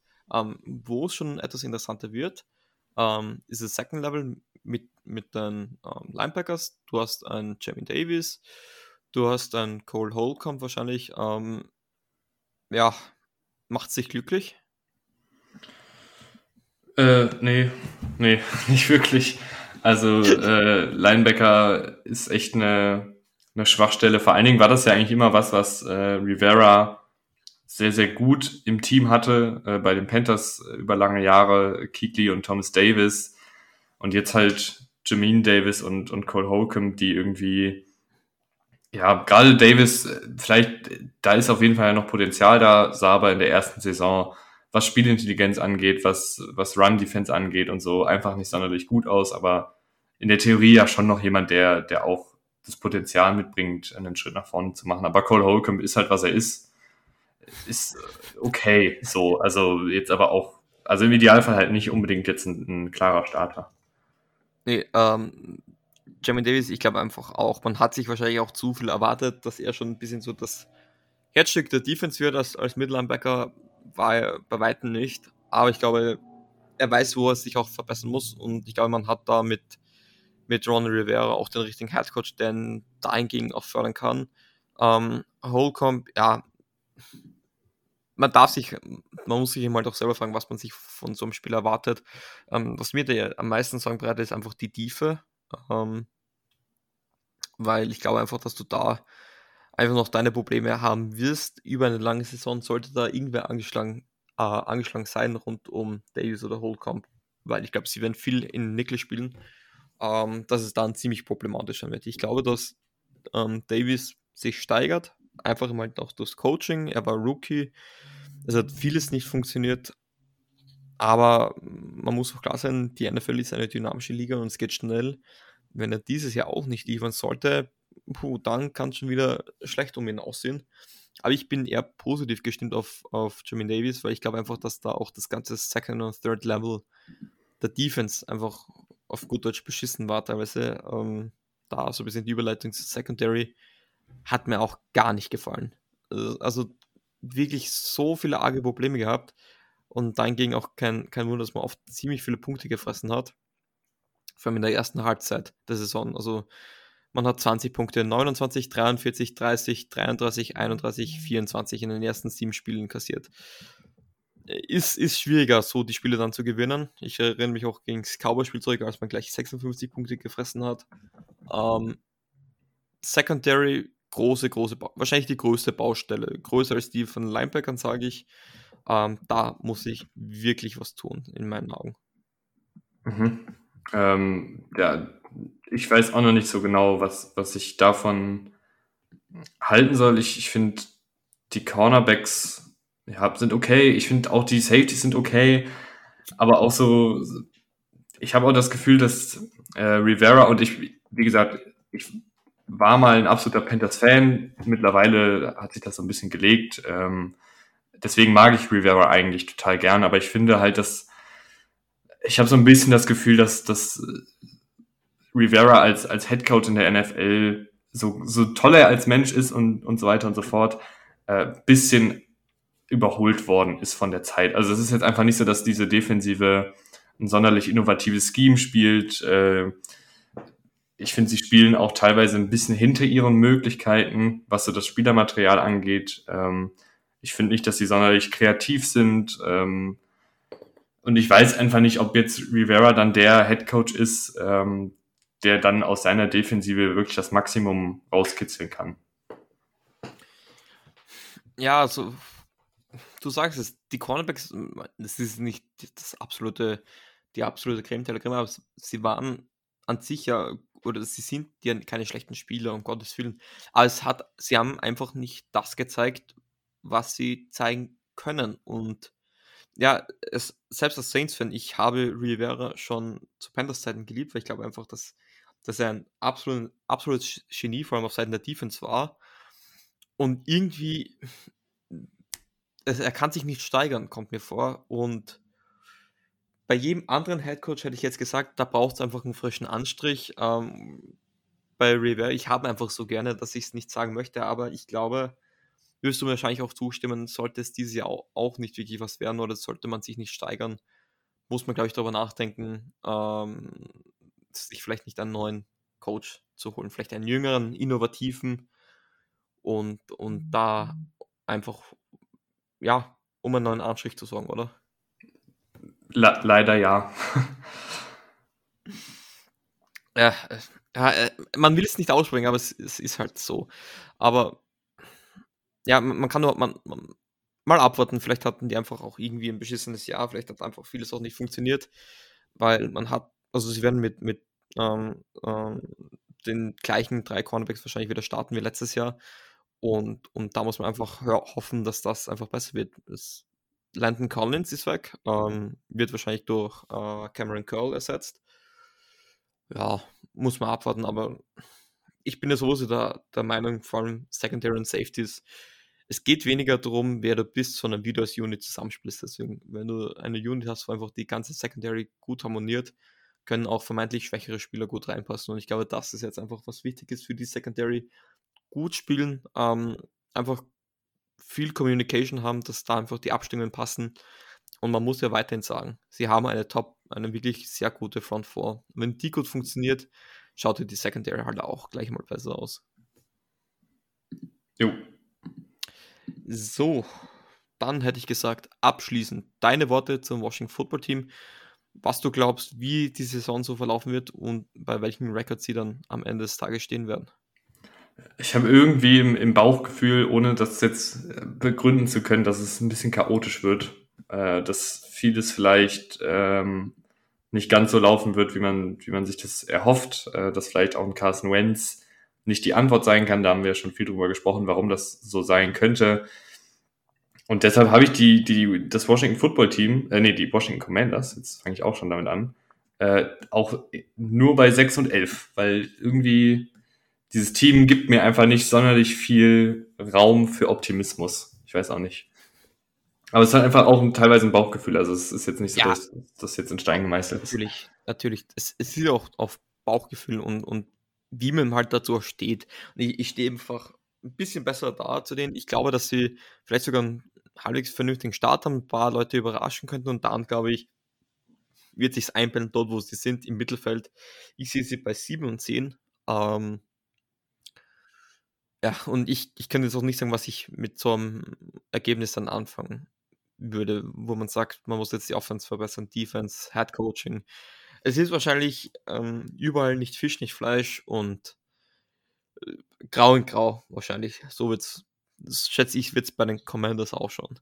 Ein Team, wo ich hingegen aber weiß, wie man sie richtig ausspricht, sind die Philadelphia Eagles, die letztes Jahr ähm, die Division auf Platz 2 ähm, verlängert haben und es sogar in die Playoffs geschafft haben, dort aber dann in der Wildcard Round gegen die Tampa Bay Buccaneers dann doch deutlich untergegangen sind. Ähm, Philadelphia Eagles, du, wir haben ja vorher schon darüber gesprochen, ein bisschen so dein Sympathie-Team. Woran liegt das, Tim?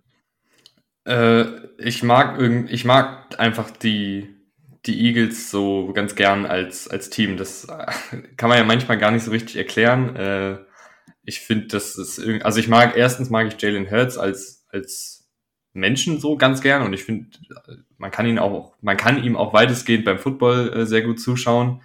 Äh, hat klar so seine Schwächen, da können wir gleich nochmal ein bisschen mehr drüber reden, aber ähm, ich, ich mag Jalen Hurts gerne, ich, ich mag auch so Typen wie Jason Kelsey super gerne. Ähm, mega, mega Charakter. Ich, ich mochte irgendwie so diese ganze Attitüde des Teams äh, während ihres Super Bowl Runs, äh, diese Underdog-Mentalität und so. Das sind halt einfach so typische Geschichten, die einen dann irgendwie auch ja ein bisschen, bisschen faszinieren und, und die man irgendwie cool findet. Und deswegen äh, sind die Eagles so ein Team, weil da irgendwie auch viele Spieler sind, äh, viele Einzelspieler sind, die mir gefallen. Ähm, und so dieses ganz, dieser ganze Vibe um dieses Team herum gefällt mir irgendwie auch und deshalb mag ich die ganz gern. Kann man, glaube ich, auch nichts wirklich was sagen, was, was womit dem gegensprechen könnte. Ähm, ja, gehen wir es an.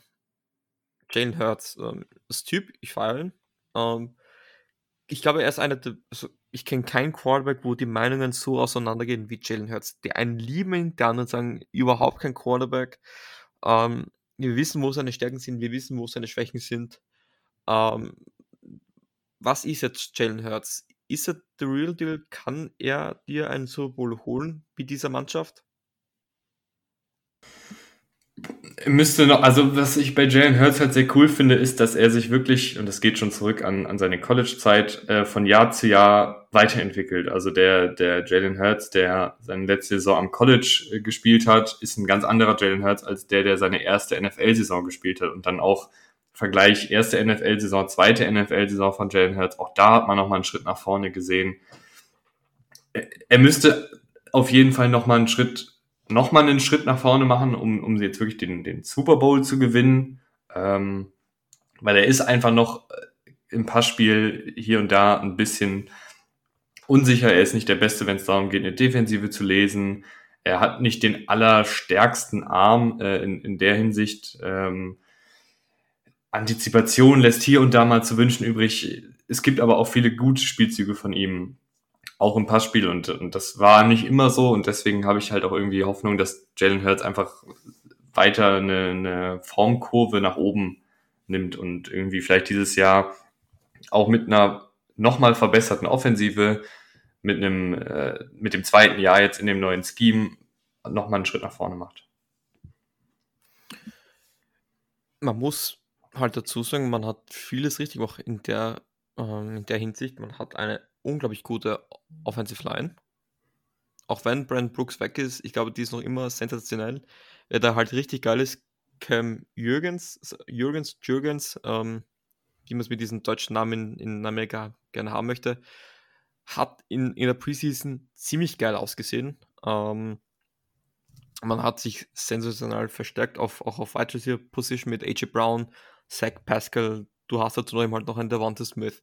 Also ich glaube, und da, das freut mich zu sehen, ähm, man versucht es, äh, Jalen Hurts so leicht wie möglich zu machen.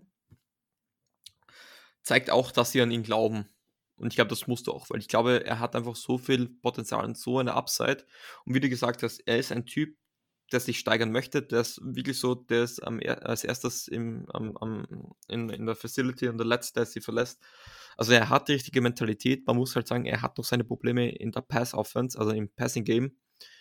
Aber ich glaube, da kann jetzt eben halt das Coaching-Staff auch vieles verbessern. Eben halt, du hast die Anspielposition dazu.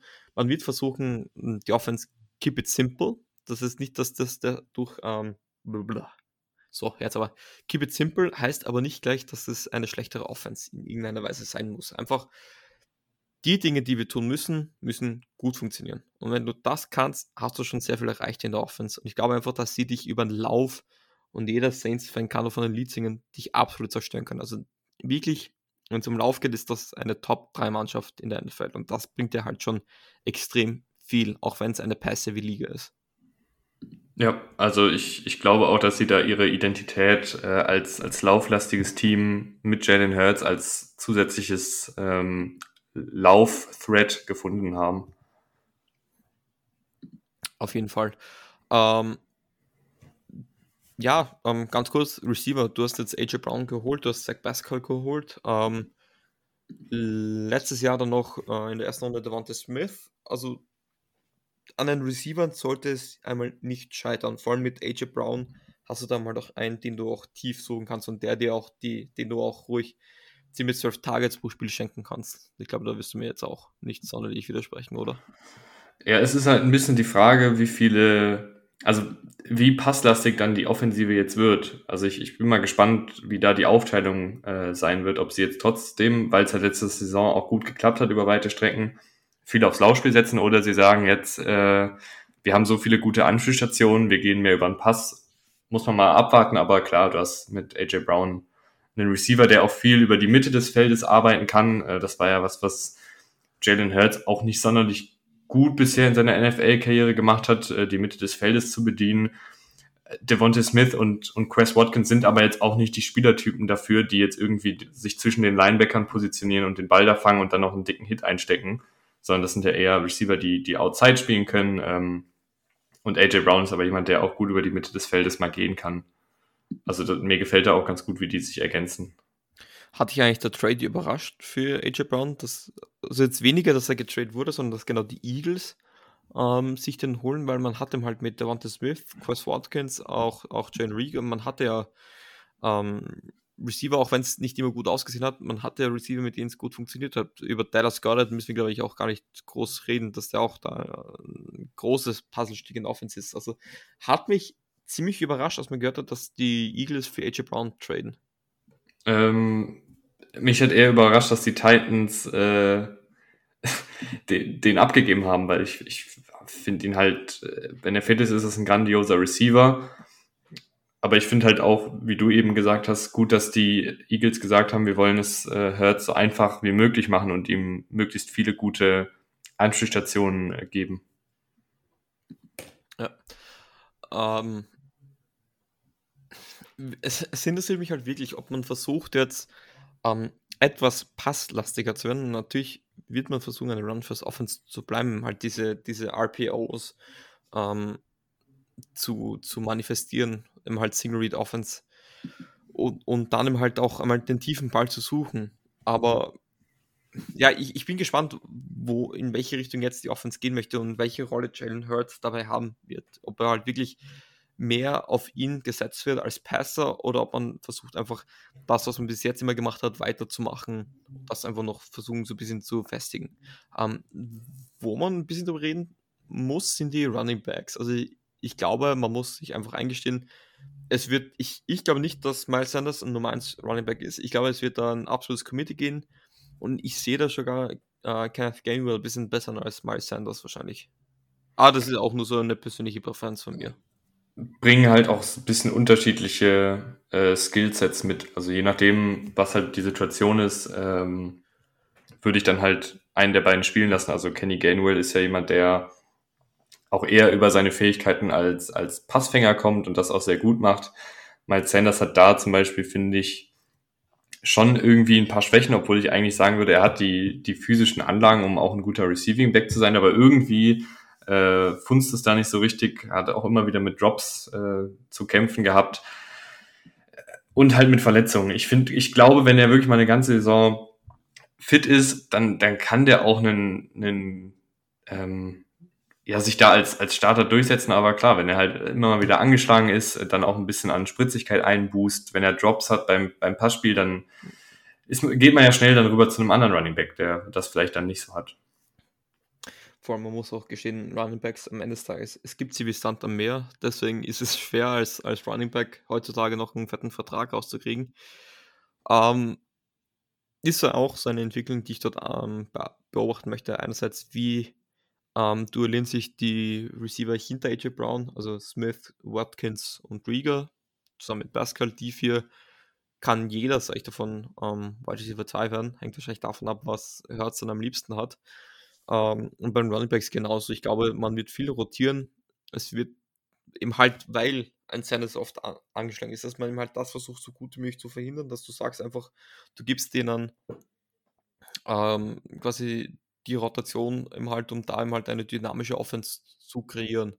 Ähm, Ob es dann passiert, ist, ist was anderes, aber die, die Chancen dafür sind, glaube ich, gut gegeben, weil die Offensive Line ist, ist, ist mehr als hervorragend, glaube ich. Jo, äh, ich hätte dann noch nicht mehr wirklich viel zur Offense zu sagen. Ich würde dann eher lieber auf, auf Seiten der Defense schauen. Und da schaut es jetzt eigentlich auch nicht ganz so katastrophal aus. Man hat sich ja auch im Draft dahingegen verstärkt. Man hat sich einerseits ähm, John Davis geholt, was ich richtig geil finde, und dann auch Nakobe Dean. Das heißt, man versucht sich gleich auf zwei Levels zu, zu verbessern. Ähm, Linebacker Position definitiv ein Need, wo dann auch ähm, Ryan Kerrigan, ich, meine, ich weiß jetzt nicht, dieser Outside Linebacker oder dieser Defensive End, ähm, hatte seine Karriere beendet. Hat mir immer sehr gefallen, schon damals beim, bei den Commanders. Ähm, John Davis ist, glaube ich, so ein Day One Starter. Ähm, dein Take kurz zu der Kobe Dean? Ähm, also Ryan Kerrigan war ja eher so ein bisschen äh, Edge Rusher und, und Pass Rusher als jetzt wirklich Off-Ball Linebacker und eine Kobe Dean. Ich finde in dieser Defensive, ich will jetzt deiner Frage nicht ausweichen, aber ich finde in dieser Defensive kommt es vor allen Dingen darauf an, äh, wie Jonathan Gannon im, im zweiten Jahr agiert. Ich fand, dass er im ersten Jahr sehr, sehr konservativ unterwegs war, dass sie viel ähm, simple Coverages gespielt haben, dass er wenig ähm, blitzlastig gespielt hat und einfach eine sehr, sehr konservative, teilweise auch ehrlich gesagt unkreative Defensive war. Und ich finde das Spielermaterial in der Defensive, besonders dieses Jahr, ist wirklich sehr, sehr gut. Also sie sind, finde ich, auf, auf allen Positionen gut bis sehr gut besetzt. Auf einigen Positionen haben sie auch viele gute Rotationsspieler. Und eine Kobe Dean gehört für mich aktuell auch noch so in diese Rolle des Rotationsspieler, der aber auch hier und da in, in gewissen Situationen wahrscheinlich sehr, sehr gut sein kann, wenn du beispielsweise ihn ähm, als Blitzer einsetzt, ähm, wenn du ihn als, als Matchup-Waffe einsetzt, aber, und dann komme ich jetzt zurück zu Gannon, da ist eben, finde ich, dann eher die Frage, setzt ein Gannon dann wirklich auch die Stärken seiner Spieler ein oder stellt er dann eine Kobe Dean einfach als, als Linebacker auf und, und lässt ihn Snap für Snap ja, den, den Outs Right Outside Linebacker geben, ohne ihn mal blitzen zu lassen, ohne ihn vielleicht mal in Man Coverage zu stellen. Weil ich glaube, dann wäre halt das Talent von, von einem Kobe Dean so ein bisschen verschenkt, weil das halt schon ein Spieler ist, den du, für den du eine spezifische Rolle brauchst, in meinen Augen. Und gleiches gilt auch übrigens äh, für, für, einen, für einen Hassan Reddick beispielsweise, der, mhm. ähm, der, der, sehr gut ist bei Stunts, also letztes Jahr wie bei den Panthers, ähm, sehr, sehr gut als, als Stunter, also jemand, der ähm, variabel an der Line of Scrimmage eingesetzt werden kann, der auch mal durch die Mitte rushen kann als, als, äh, als Blitzer, der aber auch mal in Coverage droppen kann. Also du kannst, du hast, finde ich, sehr, sehr viele gute Spieler, du hast auch sehr, sehr viele gute Spieler für gewisse Situationen, aber du musst sie halt auch gut einsetzen können. Und das braucht Zeit. Ähm, haben Sie dieses Jahr schon die, oder glaubst du schon, dass man dieses Jahr schon das volle Potenzial sehen kann? Oder ist es dann auch so, wo du sagst, ähm, das braucht dann auch ein bisschen Zeit und eine Offseason, um zu sehen, wo man wen wirklich am besten einsetzen kann? Oder erwartest du das schon dieses Jahr, dass man sagt, ähm, dies, in diese Richtung muss es gehen und mit diesen Leuten auf dieser Position ähm, nur so es am besten funktionieren. Ehrlich gesagt muss es, finde ich, dieses Jahr schon passieren, weil du, also klar, du hast viele junge Spieler in diesem Team, aber du hast halt auch einen Fletcher Cox, einen Brandon Graham, einen Javon Hargrave, Darius Slay, äh, James Bradbury, das sind alles gute Spieler, Stand heute aber die sind halt auch schon was älter und, und da kann es ja dann auch schnell sein, ähm, dass, dass dann mal ein Leistungsrückschritt kommt. Das ist halt einfach so in der NFL, gerade im Alter, eine Verletzung und, und wenn du dann Ü30 bist, dann wird es halt auch schnell schwierig, da wieder zurückzukommen. Ähm, ich, wie gesagt, ich, ich hoffe einfach, dass diese Defensive gut spielt, weil da ist so viel Talent da, da sind so viele erfahrene, gute NFL-Spieler da und wenn die Defensive wieder so ein bisschen äh, ja, durchschnittlich ist oder, oder vielleicht auch unterdurchschnittlich ist und gerade in den Playoffs dann, dann wenig reisen kann, sollten sie überhaupt in die Playoffs kommen, ähm, dann wäre das, finde ich, so ein bisschen verschenkt, ehrlich gesagt. Aber wo siehst du dann das, was muss dann das Ziel sein? Playoffs wahrscheinlich das mindeste Ziel? Also für, um, für die Eagles sind, ist, finde ich schon Playoffs das Ziel und ich finde für die Defensive wenn ich mir das Spielermaterial angucke, wüsste ich jetzt nicht, was gegen eine, eine Top-10-Defensive spricht, ehrlich gesagt. Also ich bin wirklich sehr überzeugt von, von dem Spielermaterial und der Kadertiefe der, dieser Defensive. Okay, guter Take. Kann ich eigentlich so mitgehen. Top 10 Defense. Also das Potenzial ist auf jeden Fall gegeben, ähm, dass die das erreichen. Ich mache mir mal Sorgen so ein bisschen um die erste Drittel der Saison dass das halt mit der ganzen Rotation noch etwas braucht, bis es wirklich funktioniert. Aber ich glaube, ähm, ja, also ich sage auch, Playoffs muss das Ziel sein und ich glaube auch, ähm, man muss versuchen, ähm, mehr Spiele über die Defense auch zu gewinnen. Ähm, das war so in der ersten, in der ersten Hälfte noch oft das Problem, ähm, dass man da einfach zu viele Punkte eingeschenkt hat. Äh, das sollte jetzt in Zukunft besser nicht mehr sein. Und ich glaube einfach, dass man versuchen sollte, auf beiden Seiten des Balles gut zu spielen. Und also äh, die Eagles sind so für mich ein Kandidat, das kann sehr, sehr gut ausgehen oder sehr, sehr schlecht. So ähnlich wie beim, also Commanders, ah, ja, Commanders, nur dass es halt arg in eine Richtung gehen wird. Also ich sage auch, Playoffs müssen sie, also muss ihr Ziel sein, ist für mich auch durchaus realistisch. Es würde mich auch nicht wundern, wenn das irgendwie gar nicht funktionieren äh, gar nicht funktionieren kann, einfach weil man dann zu viel probiert, zu viel rotieren muss. Ähm, deswegen wäre es für mich auch, ähm, ist es glaube ich auch wichtig, dass das Head Coaching Staff ähm, versucht, das Ganze ruhig anzugehen ähm, und nicht sollte man die ersten zwei Wochen ähm, schlecht starten, dass man dann sofort den Kopf in den Sand steckt und nur mal auf, auf mit, mit, Brech, äh, mit der Brechstange versucht jetzt die Spiele zu gewinnen, um da irgendwas zu versuchen. Weil ich glaube, 17 Wochen und 18 Wochen sind lange und jedes Spiel zählt. Und ich glaube, das ist das, womit die Eagles da am meisten arbeiten müssen. Ich, ich bin irgendwie sehr, ich glaube nicht, dass es, dass es nach hinten losgeht. Ich bin aber auch sehr positiv bei den Eagles, weil mir dieses Team sehr gut gefällt. Und der Head Coach Nick Sirianni, der gefällt mir ehrlich gesagt auch. Ich bin einfach nur ein bisschen skeptisch, ähm, wie die ganzen neuen Puzzlestücke in der Defensive eingesetzt werden, äh, ob die Defensive mal ein bisschen variabler auftritt ähm, und ob dann auch die Offensive unter der Leitung sozusagen von Jalen Hurts diesen nächsten Schritt gehen kann. Also letztes Jahr war es ja eben auch so, dass sie zwar in den Playoffs waren, ja, in den Playoffs aber auch weitestgehend chancenlos dann waren und in der regulären Saison auch viel gegen die schlechten Teams gewonnen haben. Also es war da irgendwie, also ich habe es jetzt nicht mehr ganz im Kopf, aber es war ja irgendwie so, dass sie, ich glaube, gegen kein Team gewonnen haben in der regulären Saison, was am Ende eine positive Bilanz hatte. So ungefähr war es auf jeden Fall. Also ähm, ich, ich krieg die Statistik, habe ich jetzt nicht mehr im Kopf, deswegen tut es mir leid, aber. Die Saints hatten gerade noch so einen positiven Rekord, aber es war wirklich auch das Einzige. Also sie haben gegen die Falcons gewonnen, gegen die Panthers, gegen die Lions, gegen die Broncos. Ich glaube, die hatten keinen positiven Rekord. Ähm, gegen die Saints, weil sie gegen die Saints immer grandios spielen.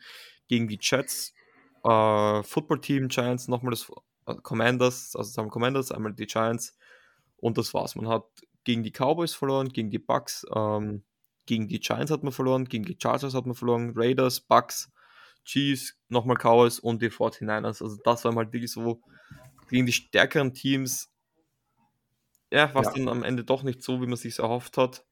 Ähm, und ich glaube, aber sie haben sich jetzt gesteigert und ich, ich glaube, sie sind jetzt auch ein Team, das gegen die Top-Teams ähm, gut spielen können. Also wo man sagt, das wäre jetzt auch nicht zwingend eine Überraschung, ähm, wenn die Eagles jetzt ein, ein, stärkeres Team auch wie die Bills zum Beispiel schlagen würden. Fände fänd ich schon eine große Überraschung, äh, wenn also, aber klar, wenn jetzt Jalen Hurts den nächsten Schritt macht, wenn die Defensive sich verbessert, äh, wenn dieses ganze Team natürlich auch nochmal besser wird, weil man darf auch nicht vergessen, das war ja letztes Jahr auch das erste Jahr unter dem neuen Coach. Ähm, klar, kann sein, dass, dass, dass, dass da nochmal ein Schritt gemacht wird. Ich hoffe es. Ja, was ich halt bei den Eagles wirklich geil finde, ist, dass sie auf beiden Seiten ist, weil es eigentlich vieles haben, was mir gefällt. Ähm, ich bin jetzt nicht der größte Jalen Hurts-Fan, aber sie haben ein Quarterback, mit dem sie durchaus Spiele auf ihre Art und Weise gewinnen können. Sie haben sehr gute Receiver, Titan gefällt mir sehr. Sie haben, sie haben drei Running Backs, die funktionieren. Ähm, sie haben eine hervorragende O-Line. Die äh, D-Line gefällt mir ähm, und jetzt auch das Second Level gefällt, gefällt mir gut. Einzige Line, so Cornerbacks und Secondary ist das einzige, wo ich so ein bisschen schaue noch, ähm, wie gut die dann wirklich funktionieren. Man hat ja da äh, namhafte Spiele, man hat sich jetzt auch James Bradbury geholt am Papier haben sie alles, was, ähm, was man braucht für eine erfolgreiche Saison. Aber Theorie und Praxis sind halt zwei verschiedene Paar Schuhe. Aber wenn, wenn sie die Division gewinnen würden, wäre es für mich eine kleine Überraschung. Aber jetzt auch nichts, wo ich sage, das kommt aus, das ist jetzt aus dem Nichts gekommen. Ich glaube, es hängt wirklich nur davon ab, wie gut sie ihr mögliches Potenzial ähm, in die Praxis umsetzen können. Ja, äh, die Eagles sind bei mir tatsächlich auch, was die Bilanz angeht, äh, der, der Spitzenreiter in der Division. Ähm, was natürlich auch ein bisschen daran liegt, dass sie einen leicht einfacheren äh, Spielplan haben als die Cowboys zum Beispiel. Ich habe die Eagles tatsächlich, weil ich sehr überzeugt bin von diesem Team, bei 11 und 6 ist sehr optimistisch, ich weiß. Finde ich jetzt nicht mal so überraschend. Ähm, ich bin eher gespannt, was dann die Cowboys haben. Philadelphia Eagles. Was, was machen wir mit den Philadelphia Eagles? Ja, sage ich 10-7. Aber wie gesagt, also NFC East ist eigentlich so die Division, die ich nie predikten möchte.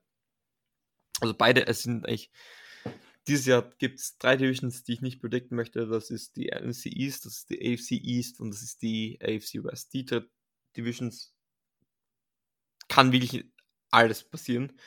Ähm, ich habe sie bei 10 und 7 einfach, weil ich glaube, man, man wird vieles sehen, was gut funktioniert, aber ich glaube, es, es, man wird auch noch Problemfelder finden und dann muss man einfach schauen, wie schnell man die in den Griff bekommt. Und das beginnt beim Head Coach, das beginnt bei Sariani und das beginnt dann bei den einzelnen Units. Und ja, vielleicht macht einfach auch Jalen Hurts so einen Schritt vorwärts und dann würde es mich auch nicht überraschen, wenn die dann plötzlich bei 13-4 stehen, weil es gibt immer diese Überraschungen, die sich auch nicht wie ich ankündigen, aber sie haben das Potenzial halt da. Aber ich glaube, dass wenn sie diese einfach gut arbeiten und gut investieren in der Offseason und sie haben ja auch die Draftpicks, ähm, kann das ein Super Bowl-Kandidat für die nächsten kommenden Jahre werden, glaube ich, weil sie, weil sie einfach eine sehr gute Entwicklung vornehmen und jetzt ist einfach diese weiterzugehen. Ja, also ich, ich hoffe auch, dass, dass da jetzt der Schritt mit Hertz gegangen werden kann, weil dann haben sie auch wieder super viel äh, Draftkapital, um das Team einfach noch, noch mehr zu verstärken. Ja, auf jeden Fall. So, drei Teams sind durch. Eins brauchen wir dann noch. Die Dallas Cowboys. Ähm, letztes Jahr 12 und 5, haben es weit geschafft, ähm, sind dann am Ende äh, gegen die 49ers in einem sehr chaotischen Spiel untergegangen. Überraschend früh in der Wildcard, war auf jeden Fall enttäuschend für die Dallas Cowboys.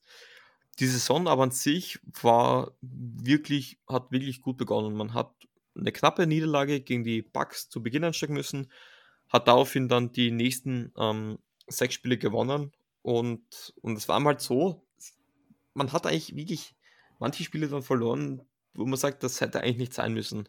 Und man ist zum Beispiel deutlich gegen die Denver Broncos untergegangen. Ähm, man hat dann gegen die Raiders verloren. Es hat dieses ganz chaotische Spiel gegen die Chiefs gegeben. Ähm,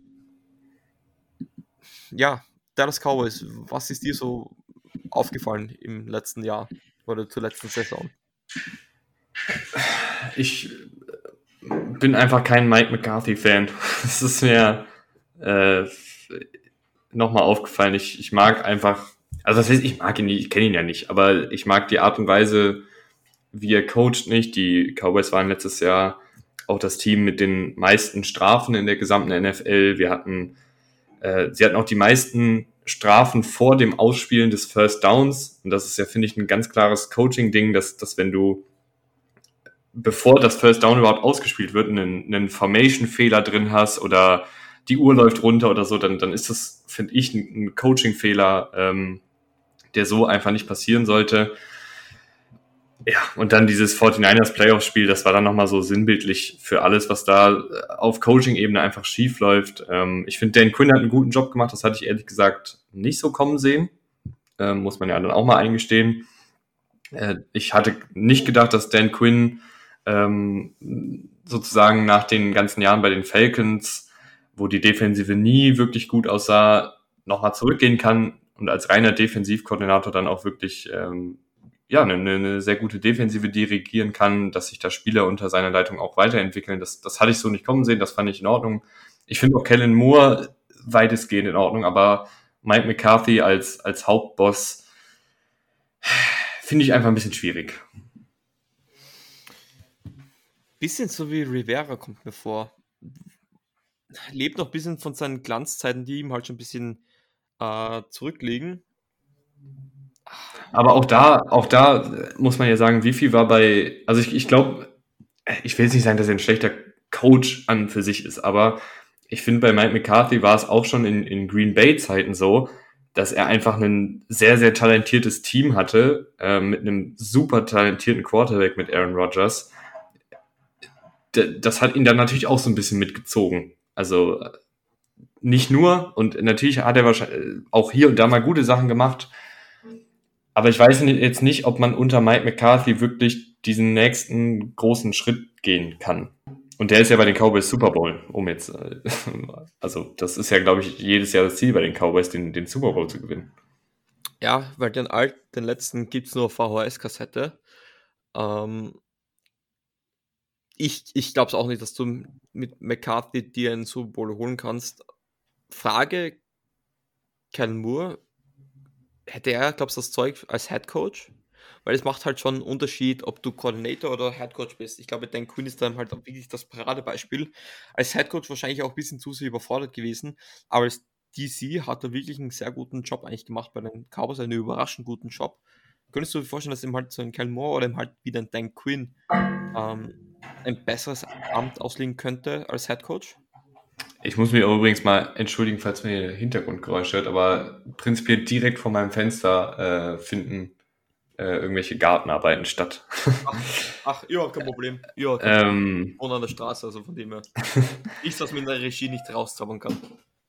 Und ähm, die Frage war, ob, ob Kellen Moore äh, Headcoach wird wahrscheinlich in den nächsten Jahren schon, wenn er halt so weitermacht. Also ich finde jetzt nicht, dass, dass die Cowboys, ich finde, das ist immer so ein bisschen mal so, mal so. Ich finde schon, dass, aber auch da muss man halt, jetzt, jetzt fast ich mich hier ein bisschen, aber auch da weiß ich auch nicht genau, wer da jetzt wie viel Einfluss auf die Art und Weise hat, wie die Cowboys ihre Offensive spielen lassen wollen.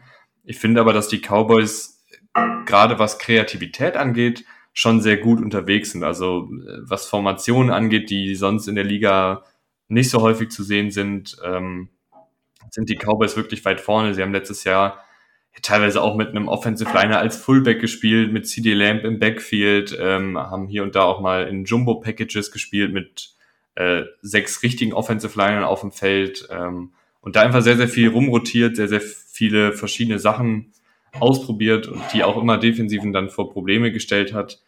Also Kellen Moore, was, was die Playdesigns angeht und, und die Kreativität, wirkt er auf mich auch hier, wie gesagt, man muss, man weiß nicht, ich weiß nicht genau, wer da was alles konstruiert, aber es wirkt zumindest so, als wäre Kellen Moore da sehr kreativ und das finde ich bei einem jungen Headcoach, äh, bei einem jungen Offensivkoordinator, der vielleicht Headcoach werden wird, äh, immer gut. Sehe ich genauso und das ist so die einzige Sorge, die ich da ein bisschen habe vom Headcoach-Posten, weil es macht dann halt schon einen Unterschied, ob du Headcoach bist oder Offensive Coordinator. Ähm, seine Arbeit als OC gefällt mir gut. Also du sagst es, wir wissen nicht, wer da wie die Plays called, wer da wo was zu sagen hat. Ähm, aber an sich schaut das so nicht ganz verkehrt aus. Auch Dak Prescott, ähm, wenn wir auf den Quarterback zu sprechen kommen, äh, hat er diese schlimme Knöchelverletzung vor dem letzten Jahr, ist aber zurückgekommen und man hat sofort gemerkt, der Typ ist eigentlich bald die Stärke. Ähm, wenn es läuft, ist er ein absolut guter Quarterback. Ähm, das einzige Problem, was ich oft in der Offense hatte, ist, dass es dann irgendwie so Spiele gibt, wo irgendwie gar nichts funktioniert. Ähm, und das ist das, wo man so ein bisschen abschalten muss. Ich, ich, ich will jetzt auch gar nicht groß reden, wo die Fehler sind. Aber das ist mir halt aufgefallen, dass es ab und zu wirklich absolute Katastrophe war, dass nichts funktioniert hat. Aber ich, ich, ich muss deutlich sagen, also Dak Prescott ist jeder Cent wert. Ähm, ich glaube, dass sie mit dem auch einen sehr, sehr guten Franchise Quarterback gefunden haben. Ja. Ähm, auch klar, der auf der einen Seite solideste Quarterback der Division, also um den ich mir jetzt am, am wenigsten Sorgen mache, aber halt auch ein Quarterback, der dir auch Spiele gewinnen kann, aber auch hier finde ich, dass Prescott ähnlich wie dieses ganze Cowboys-Team halt manchmal ein bisschen Achterbahn fährt, was so die Leistungen angeht. Ja. Ist viel so, dass das einzige Gute ist da, dass da die, die, die Höhen, die Tiefen dabei noch deutlich ähm, überschatten. Aber genau, es sind da so Kleinigkeiten, die dann oft doch schon ähm, so Head-Scratching ähm, hervorrufen, wo man sich fragt, was ist da jetzt eigentlich gerade vorgegangen? Also es ist nicht so, dass, da, dass man sagt, das ist eine hervorragende Offense. Vor allem, man hat ähm, mit Amari Cooper auch einen sehr guten Wide Receiver abgegeben. Ähm, das Wide Receiver Core wird sich natürlich jetzt um, um CD Lamb formen. Ähm, wie siehst du jetzt die Receiver ein, wenn wir es jetzt auch auf die Division betrachten? Wie gefällt dir so das Core? Was hältst du von CD Lamb? Ähm, und, und kann, wie gut glaubst du, kann man den Verlust von Amari Cooper, den ich sehr gerne in, in Dallas gesehen habe, äh, kompensieren? Also CD Lamb ist ja wirklich ein verdammt guter Receiver, der auch alle Rollen als Receiver übernehmen kann im Slot, Outside, äh, Contested Catches, Yards nach dem Kontakt. Äh, der ist ein sehr, sehr guter Allrounder. Ähm, alles andere ist, finde ich, schon ein kleineres bis größeres Fragezeichen und ich weiß nicht, ob man so einfach den Verlust von Amari Cooper kompensieren kann. Cooper hat halt immer das große Problem bei Cooper war halt, dass er in manchen Spielen echt abgetaucht ist aber in anderen Spielen war er dann halt auch extrem wichtig und, und gerade auch in der Red Zone echt sehr, sehr gut. Jalen Tolbert ist, ist ein Drittrunden-Pick, der ganz gut bei Contested Catches ist, äh, aber es ist halt auch ein Rookie-Drittrunden-Pick. Äh, Michael Gallup noch angeschlagen. Ich glaube, James Washington war, ist auch angeschlagen oder zumindest nicht ganz fit. Ich finde es ja. ein bisschen fragwürdig, alles, was, was hinter CD Lamb äh, passiert, ob, ob das so schnell dann auch funzt, weil die Cowboys sind halt auch ein Team, was, was gerne viel passt, was gerne auch viel mit drei Receivern spielt. Ähm, ja, muss man einfach ein bisschen abwarten, aber ich, ich kann mir schon vorstellen, dass gerade zu Saisonbeginn das dann ein bisschen holpern wird, weil auch ein Cedric Wilson ist ja beispielsweise weg, der letztes Jahr ja. äh, auch seine Snaps gesehen hat, auch hier und da mal in der Starterrolle gespielt hat und das auch gut gemacht hat. Also du hast wirklich zwei ähm, gestandene NFL Receiver mit Amari Cooper in meinen Augen auch einen guten NFL-Receiver ähm, jetzt nicht mehr im Kader.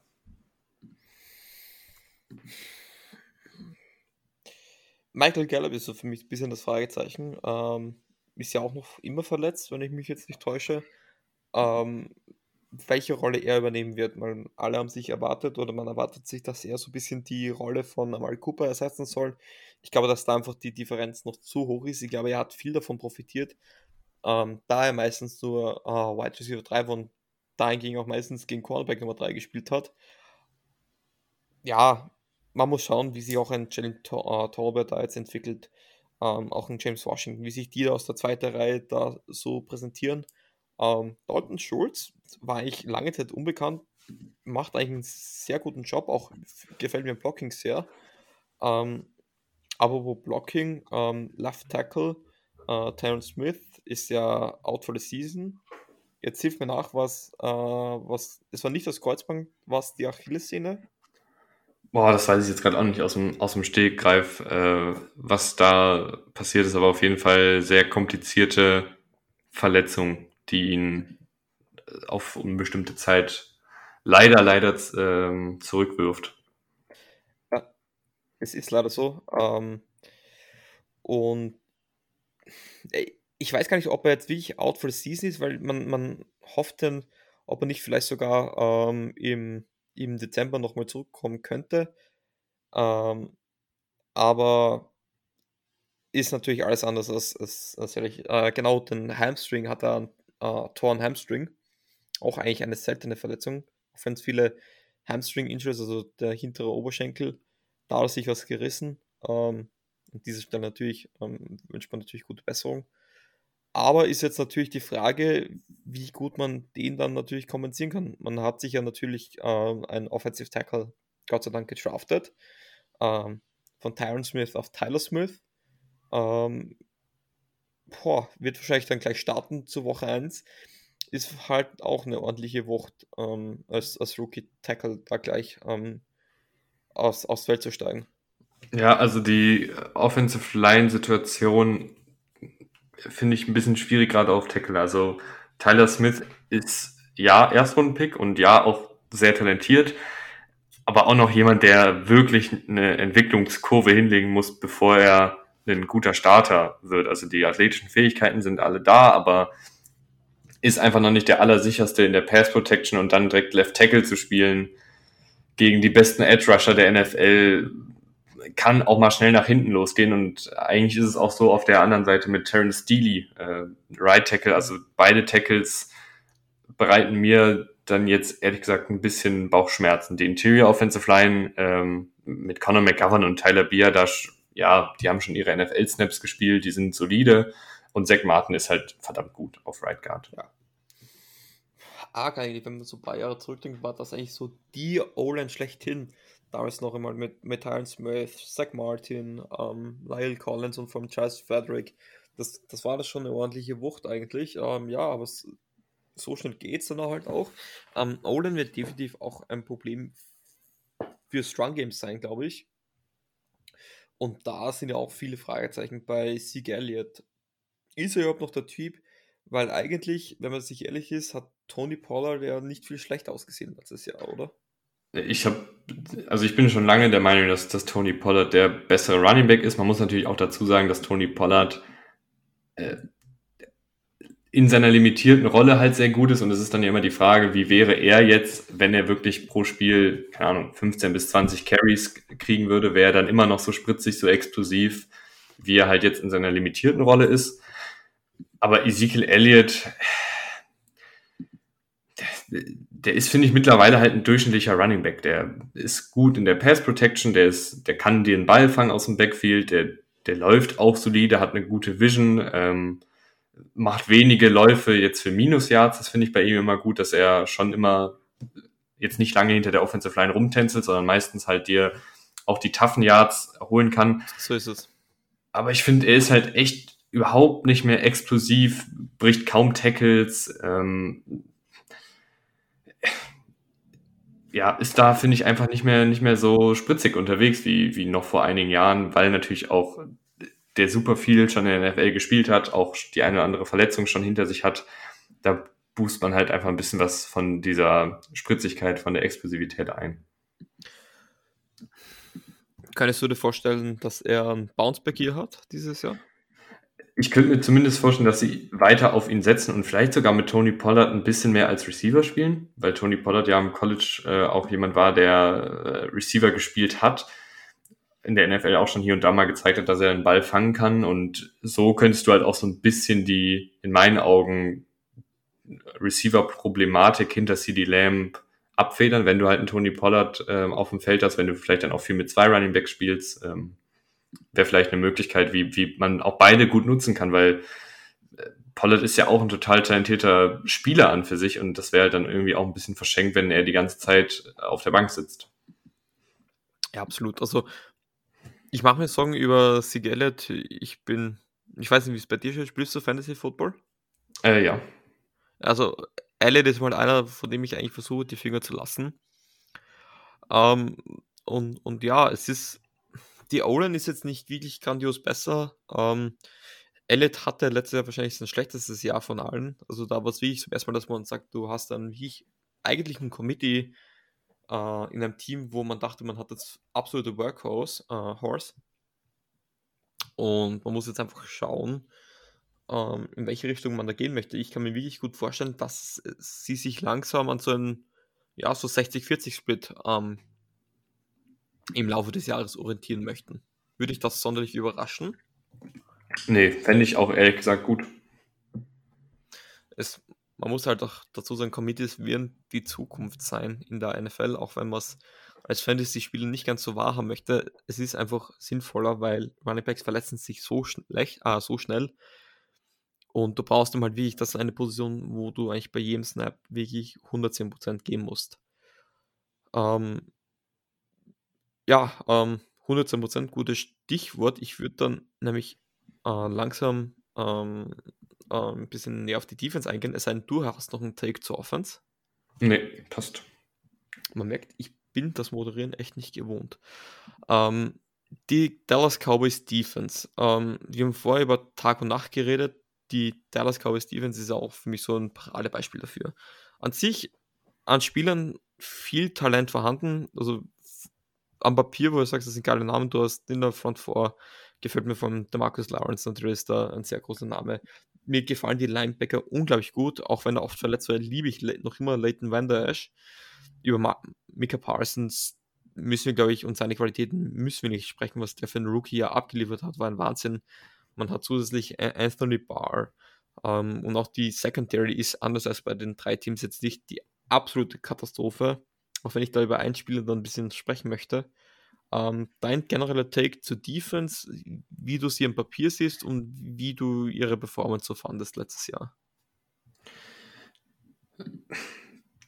Ich glaube, dass, also die Cowboys sind für mich ehrlich gesagt, das kann ich schon mal ein bisschen vorwegnehmen, ähm, ein Team, was einen Schritt zurück machen könnte oder beziehungsweise ich halte es für wahrscheinlich, dass sie einen Schritt zurück machen könnte, weil einfach einige wichtige Spieler weggegangen sind, weil sie jetzt sehr viele auf ähm, junge Spieler setzen müssen, weil sie teilweise auch an Qualität eingeboost haben. Ähm, und in der Defensive ist es halt schon so gewesen, dass ja, die war letztes Jahr gut, aber da lief auch sehr, sehr viel gut. Und man kann halt nicht immer davon ausgehen, dass halt ein Trayvon Dix 10 oder 11 Interceptions oder wie viel er am Ende da gefangen hat, äh, fängt und dass ein Micah Parsons eine so unfassbar hohe Rate an, an Pressures hatte, das, und dann auch viele Fumbles geforst hat und so weiter und so fort. Da, da ist sehr viel, was halt eher in der Kategorie Zufall ist, ist halt auf, auf Seiten der Cowboys gut gegangen. Und ich kann mir schon vorstellen, dass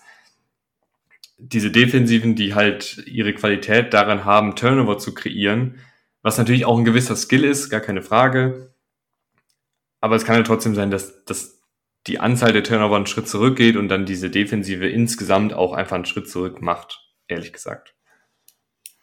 Man muss halt auch dazu sagen, Trevor Dix ist halt auch so ein Typ, ähm, dass man ihn, er, er, war ein Playmaker, das, das will ich gar nicht mal ähm, schlecht drin oder so, aber er war halt ein Playmaker für beide Seiten des Feldes. Das heißt, die, die Picks, die er hatte, waren schön und gut, aber er hat auch mehr als, mehr als oft den Tiefen gefressen. Und das ist halt etwas, woran er wirklich arbeiten muss weil bringt ja wenig, wenn du dir eine Interception hast, wenn der dein Gegenspieler im Schnitt die, an die 150 Yards macht im Spiel. Das ist halt, das ist halt, da hast du vollkommen recht, es war, es ist viel gut gelaufen für die, äh, für die Cowboys, aber man darf nicht erwarten, dass das die Norm ist und das, das ist dann so meine größte Sorge, die ich habe, dass wenn es einmal nicht gut laufen sollte, vor allem in der Defense, dass dann halt schnell das ganze Team implodieren könnte und dass dann halt so ein Trevor Diggs ein bisschen äh, zu mir rumspinnen beginnt und, und dass dann halt auch so die, die Teamchemie ein bisschen drunter leiden könnte, weil ich glaube, dass du da sehr viele interessante Charaktere halt im, im Kader hast. Und, und das ist so die einzige Sorge, die ich habe. Ähm, ich glaube, dass du einfach viele vernünftige Spieler hast, ähm, auch am Second Level, das ist eigentlich so die einzige Mannschaft in der NFC ist, wo ich sagen kann, da gefallen mir die Linebackers sehr. Ähm, aber wo, wo glaubst du, wird der größte Rück, Rückgang sein? Auf welchem Level, auf welcher Position? Oder meinst du einfach, dass es so ein generelles ähm, Decrease sein wird auf Seiten der Defense? Ich weiß halt einfach nicht genau, ob einen, also ich glaube, der größte Rückschritt wird im, im, in der Defensive Line sein, weil da einfach ein Randy Gregory weg ist, ähm, weil die Defensive Line auch jetzt nicht sonderlich verstärkt wurde. Sam Williams Zweitrunden-Pick geholt, ist aber für mich eher jemand, der noch einen ganz, ganz großen Entwicklungssprung macht und aktuell eher ein athletisches Projekt ist als ein wirklicher Pass-Rusher. Dante Fowler, klar, ist auch in Ordnung, aber ich finde, der Pass-Rusher ist halt ein Ticken schlechter geworden. Ich glaube auch nicht, dass Micah Parsons so gut in der letzten Saison war. Und ich möchte jetzt gar nicht so auf die, auf die Optimismusbremse äh, treten. Aber es ist halt schon, es lief halt, wie gesagt, alles sehr, sehr gut. Ich, ich kann mir halt auch vorstellen, dass Micah Parsons äh, nicht mehr so einfach auf, auf Pass Rush, auf Quarterback-Jagd gehen kann, weil halt Offensiven ihn dann noch mehr auf dem Zettel haben. Ähm, ich kann mir vorstellen, dass ein Trayvon Dix keine 10, 11 Interceptions mehr fängt, sondern vielleicht nur noch vier oder fünf. Und ähm, ich meine, wir haben zum Beispiel letztes Jahr auch bei Jamal Adams gesehen, der war im, vor zwei Jahren eine absolute Waffe als Passrusher, weil ihn halt so keiner so richtig da auf dem Zettel hatte. Und dann letztes Jahr waren Offensiven ein bisschen mehr darauf eingestellt ähm, und haben ihn dann auch ein bisschen mehr aus dem Spiel nehmen können. Micah Parsons ist natürlich nochmal ein ganz anderer Spielertyp, aber vom Prinzip her wirst, wirst du jetzt wahrscheinlich sehen, dass ähm, Offensive, Offensiven immer einen Offensive Liner auf ihn abstellen werden, egal ob er jetzt als äh, Blitzer kommt oder ob er wirklich als Edge Rusher kommt und dann könnte halt auch seine Produktion einen, einen, kleinen Schritt zurück machen. Es kann aber auch sein, dass er einfach weiter so dominant spielt, wie er letzte Saison gespielt hat. Also es, es gibt natürlich auch diese Welt. Aber ich glaube, ich bin da einfach generell immer ein bisschen, bisschen pessimistisch bei so, solchen grandiosen Leistungen, dass, dass das halt dann einen Schritt zurück machen kann. Man muss schon sagen, es ist die eine Sache, äh, so eine Leistung zu bringen, aber halt die, das Level zu halten, ähm, ist dann halt das andere. Was, was, ich halt glaube ist, und das muss man auch dazu sagen, sollte die Defense etwas schlechter performen, ist es jetzt ähm, nichts, wo man sie dann grandios kritisieren muss, weil ähm, sie können ein bisschen schlechter spielen und noch immer eine gute äh, Defense haben. Ich mache mir halt wirklich ein bisschen, wo ich mir ein bisschen Sorgen mache, ist halt die Secondary, weil ich halte, er ist kein schlechter Quarterback, aber ich halte ziemlich wenig von Trevor Dix, weil bei ihm sind es halt wirklich die Interceptions, die da rausstechen. Ähm, und die, das sind dann halt meistens äh, vereinzelte Plays, die auch vielleicht daran liegen, dass einfach der Quarterback ähm, ziemlich viel äh, Druck zu spüren hatte, aber im Spiel selbst dann meistens eher untergegangen ist, vor allem dann auch von dem einen oder anderen Receiver ziemlich zerstört wurde. Ähm, und, und auch im halt ein, ein Malik Hooker, muss man nicht sagen, ist ein grundsolider Safety, aber man darf halt nicht vergessen, die, die äh, äh, man hatte auch, so, jetzt habe ich einen Faden verloren, man hatte auch zum Beispiel mit dem Monte Cassie, den ich eigentlich sehr mochte, auch, auch ähm, einen Safety verloren, der mir sehr gefallen hat. Und ich glaube einfach, die Cornerbacks finde ich eigentlich einfach ziemlich unsexy. Und ich glaube einfach, dass wenn der Pass Rush nicht mehr so schnell kommt wie letztes Jahr, dass sie da eben halt öfters auch einmal in Tiefen fressen könnten. Und, und mich will es einfach nur interessieren, sollte es wirklich der Fall sein, dass die Defense doch ähm, schlechter ist, wie die Mannschaft darauf reagieren wird. Weil ich glaube, die Cowboys sind dann so eine Mannschaft, die dann einfach komplett in sich zusammenstürzen. Einfach weil die einfach so viele Charaktere da haben. Ich, das, ich kann das eigentlich nicht so richtig beurteilen. Also ich, ich finde das immer, klar kann das sein, weil die Cowboys halt auch immer im, im Medienfokus sind und, ähm, und so weiter und so fort.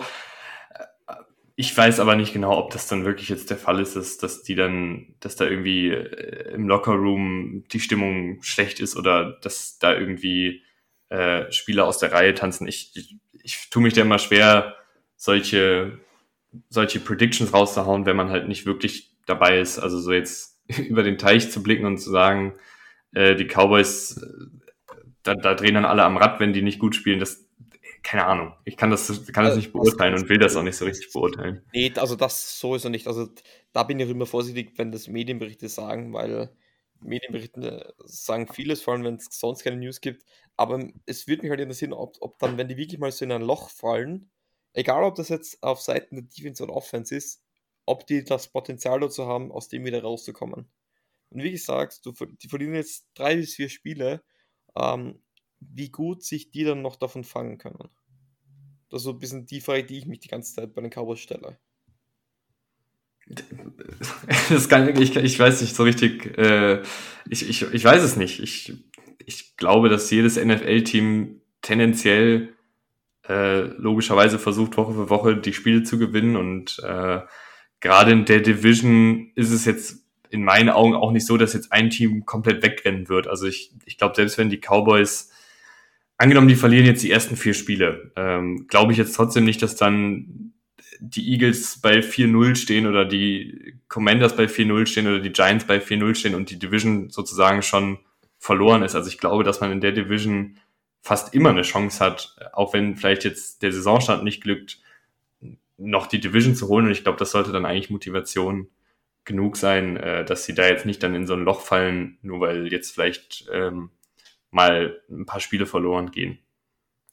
Also was man, glaube ich, auf jeden Fall sagen muss, ist, dass man, dass sie dankbar sind, dass sie in, der, äh, in einer eher vermeintlich schwächeren Division spielen in der NFC East.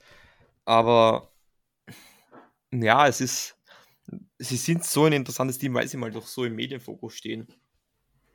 Und, und ja, es ist, ich, ich weiß gar nicht, was, was ist so ein realistisches Ziel für die Cowboys? Muss es der Super Bowl-Sieg sein? Also ich habe immer das Gefühl, ich, ich habe immer das Gefühl, dass die Erwartungshaltung auch von, von Jerry Jones, äh, den Medien und ich glaube ehrlich gesagt auch von dem Team selber schon so ist, dass, dass sie da um den Super Bowl auf jeden Fall mitspielen wollen. Also alles andere äh, ist, glaube ich, genügt, glaube ich, nicht den Ansprüchen äh, von Americas Team. So, mehr oder weniger. Äh, und ich, ich kann mir da schon vorstellen, dass sie da immer drauf schielen. Vor allen Dingen, weil sie halt auch, sie haben ja auch gute Spieler, sie haben auch einen guten Quarterback und so. Also es ist ja nicht so, dass das jetzt irgendwie ein Team ist, was jetzt im totalen ähm, ähm Neubau ist oder sowas. Nee, ähm, ich, ich, glaube, was denen wirklich mal gut tun würde, wäre ein Playoff-Sieg. Ähm, und, und dann kann sowieso immer alles passieren, wenn du schon mal ein Spiel, wenn du die Wildcard äh, gewonnen hast, kann ja nie vieles passieren. Ähm, Okay, nee, ich weiß ja, du hast die Eagles als Top-Team. Ähm, aber dann sag mal abschließend, was ist so dein Take zu den Dallas Cowboys? Ähm, wie glaubst du, wird ihre Saison verlaufen und bei welchem Rekord bleiben sie dann am Ende des Jahres stehen? Ich glaube, dass die Cowboys, weil Dak Prescott da ist, auf jeden Fall solide sind. Und äh, Dak Prescott ist für mich auch der beste Quarterback in dieser Division und das macht halt auch viel aus, äh, selbst wenn äh, natürlich die, dieses ganze Team in meinen Augen qualitativ schon eher einen Schritt zurück gemacht hat als einen Schritt nach vorne. Ähm, aber weil sie eben viele, viele gute Spieler verloren haben in der Offensive und Defensive. Ich meine, Murray Cooper ist weg, äh, Tyron Smith ist jetzt leider verletzt, ähm, Cedric Wilson ist nicht mehr da. Sie haben auch noch, sie haben noch einen Interior. Bitte? Gregory ist auch weg ja, in der Defensive ist Gregory weg, äh, DeMonte Casey ist weg. Äh, in der Offensive Line haben sie auch einen Interior Offensive Liner verloren, auf dessen Namen uh, ich Connor Williams. Ja, Connor Williams ist nicht mehr da. Es sind, und, und dafür hatten sie einfach auch jetzt nicht den, den Cap Space und nicht die Draft Picks, um das alles direkt aufzufangen und alles abzufedern. Und ich glaube, dass, dass durch diese Verluste ähm, und dadurch, dass ich glaube, dass die Defensive auch einen kleinen Schritt generell zurück macht und nicht mehr ganz so viele Turnover produzieren wird, sind sie bei mir in Anführungsstrichen nur bei 10 und 7, was aber ja trotzdem eine, eine gute Bilanz ist und für die Playoffs reichen dürfte. Hm. Was machen wir mit den Dallas Cowboys? Ich gehe mit 11 und 6. Ich glaube, es werden deutliche Stinker drin sind. Ich glaube, sie werden auch, ich kann mir gut vorstellen, dass sie ein Spiel gegen entweder die Giants oder die Commanders verlieren werden, einfach weil, ja, wenn es mal nicht alles rund läuft, ähm, kann es auch schnell mal völlig in die Hose gehen. Ich glaube aber, dass sie dennoch äh, die Stärke im Kader haben, dass sie im Laufe einer Saison, glaube ich, ein, ein, ein, gutes Jahr haben werden. Ich, ich, ich, ich tippe auf einen Division-Sieg, ähm, einen knappen gegen die Eagles. Ähm, und dann in den Playoffs ist sowieso immer alles möglich. Und ich würde mir irgendwie auch wünschen für die Cowboys, dass sie mal zumindest so einen Run starten, weil es, ich, ich bin kein Fan von den Dallas Cowboys Fans, aber die haben halt auch schon wirklich viel durchmachen müssen die letzten Jahre. Also ich glaube, die hätten auch nichts dagegen, wenn es mal in den Playoffs ein bisschen besser ausschauen würde. Und ja, ich glaube, man muss einfach abwarten, wie sie dann wirklich performen und wie man die Verluste, wie gut man die kompensieren kann. Ich glaube, dass dann wird man auch sehen, wie gut ein, ein, ein McCarthy als, als Headcoach ist, um diese Lücken zu füllen, glaube ich. Ja. So, es sind da jetzt wieder schon fast zwei Stunden vergangen. Es ist ein Wahnsinn, aber es gibt halt immer was zu bereden. An dieser Stelle, Tim, vielen, vielen herzlichen Dank, dass du dir die Zeit genommen hast. Ähm, war einmal mehr, auch zum zweiten Mal, eine mega sympathische Folge. Ähm, deine abschließenden Worte zur NFC East und hau jetzt nochmal richtig raus für den Football-Rausch-Podcast. Was steht denn jetzt eigentlich bei euch eigentlich an? Gibt es jetzt noch, gibt's schon Folge? Äh, ich habe ich hab jetzt heute äh, die besten Preseason-Spieler äh, mal unter die Lupe genommen in einer 20-Minuten-Folge. Und ansonsten ist noch geplant, dass wir eine Fantasy-Folge machen für die Leute, die noch nicht gedraftet haben. Herrlich. Äh, und dann wahrscheinlich noch eine Folge mit Spielern, denen wir kommende Saison so den absoluten Durchbruch oder eine ganz große Leistungssteigerung zutrauen. Ich glaube, das, das ist dann erstmal das Programm. Aber wir, wir sind kein professionelles Unternehmen, wir haben keinen keinen Kalender. Deswegen äh, ist das meistens kommt, so ein bisschen kommt, eher spontan. Ja. Aber dann, also die Folge zu den besten Preseason-Spielern ist ja heute, glaube ich, rausgekommen, oder? Ja, genau. Dann, dann tease mal, wer war so ein, einer, ganz kurz ein Kandidat, der dir besonders gefallen hat?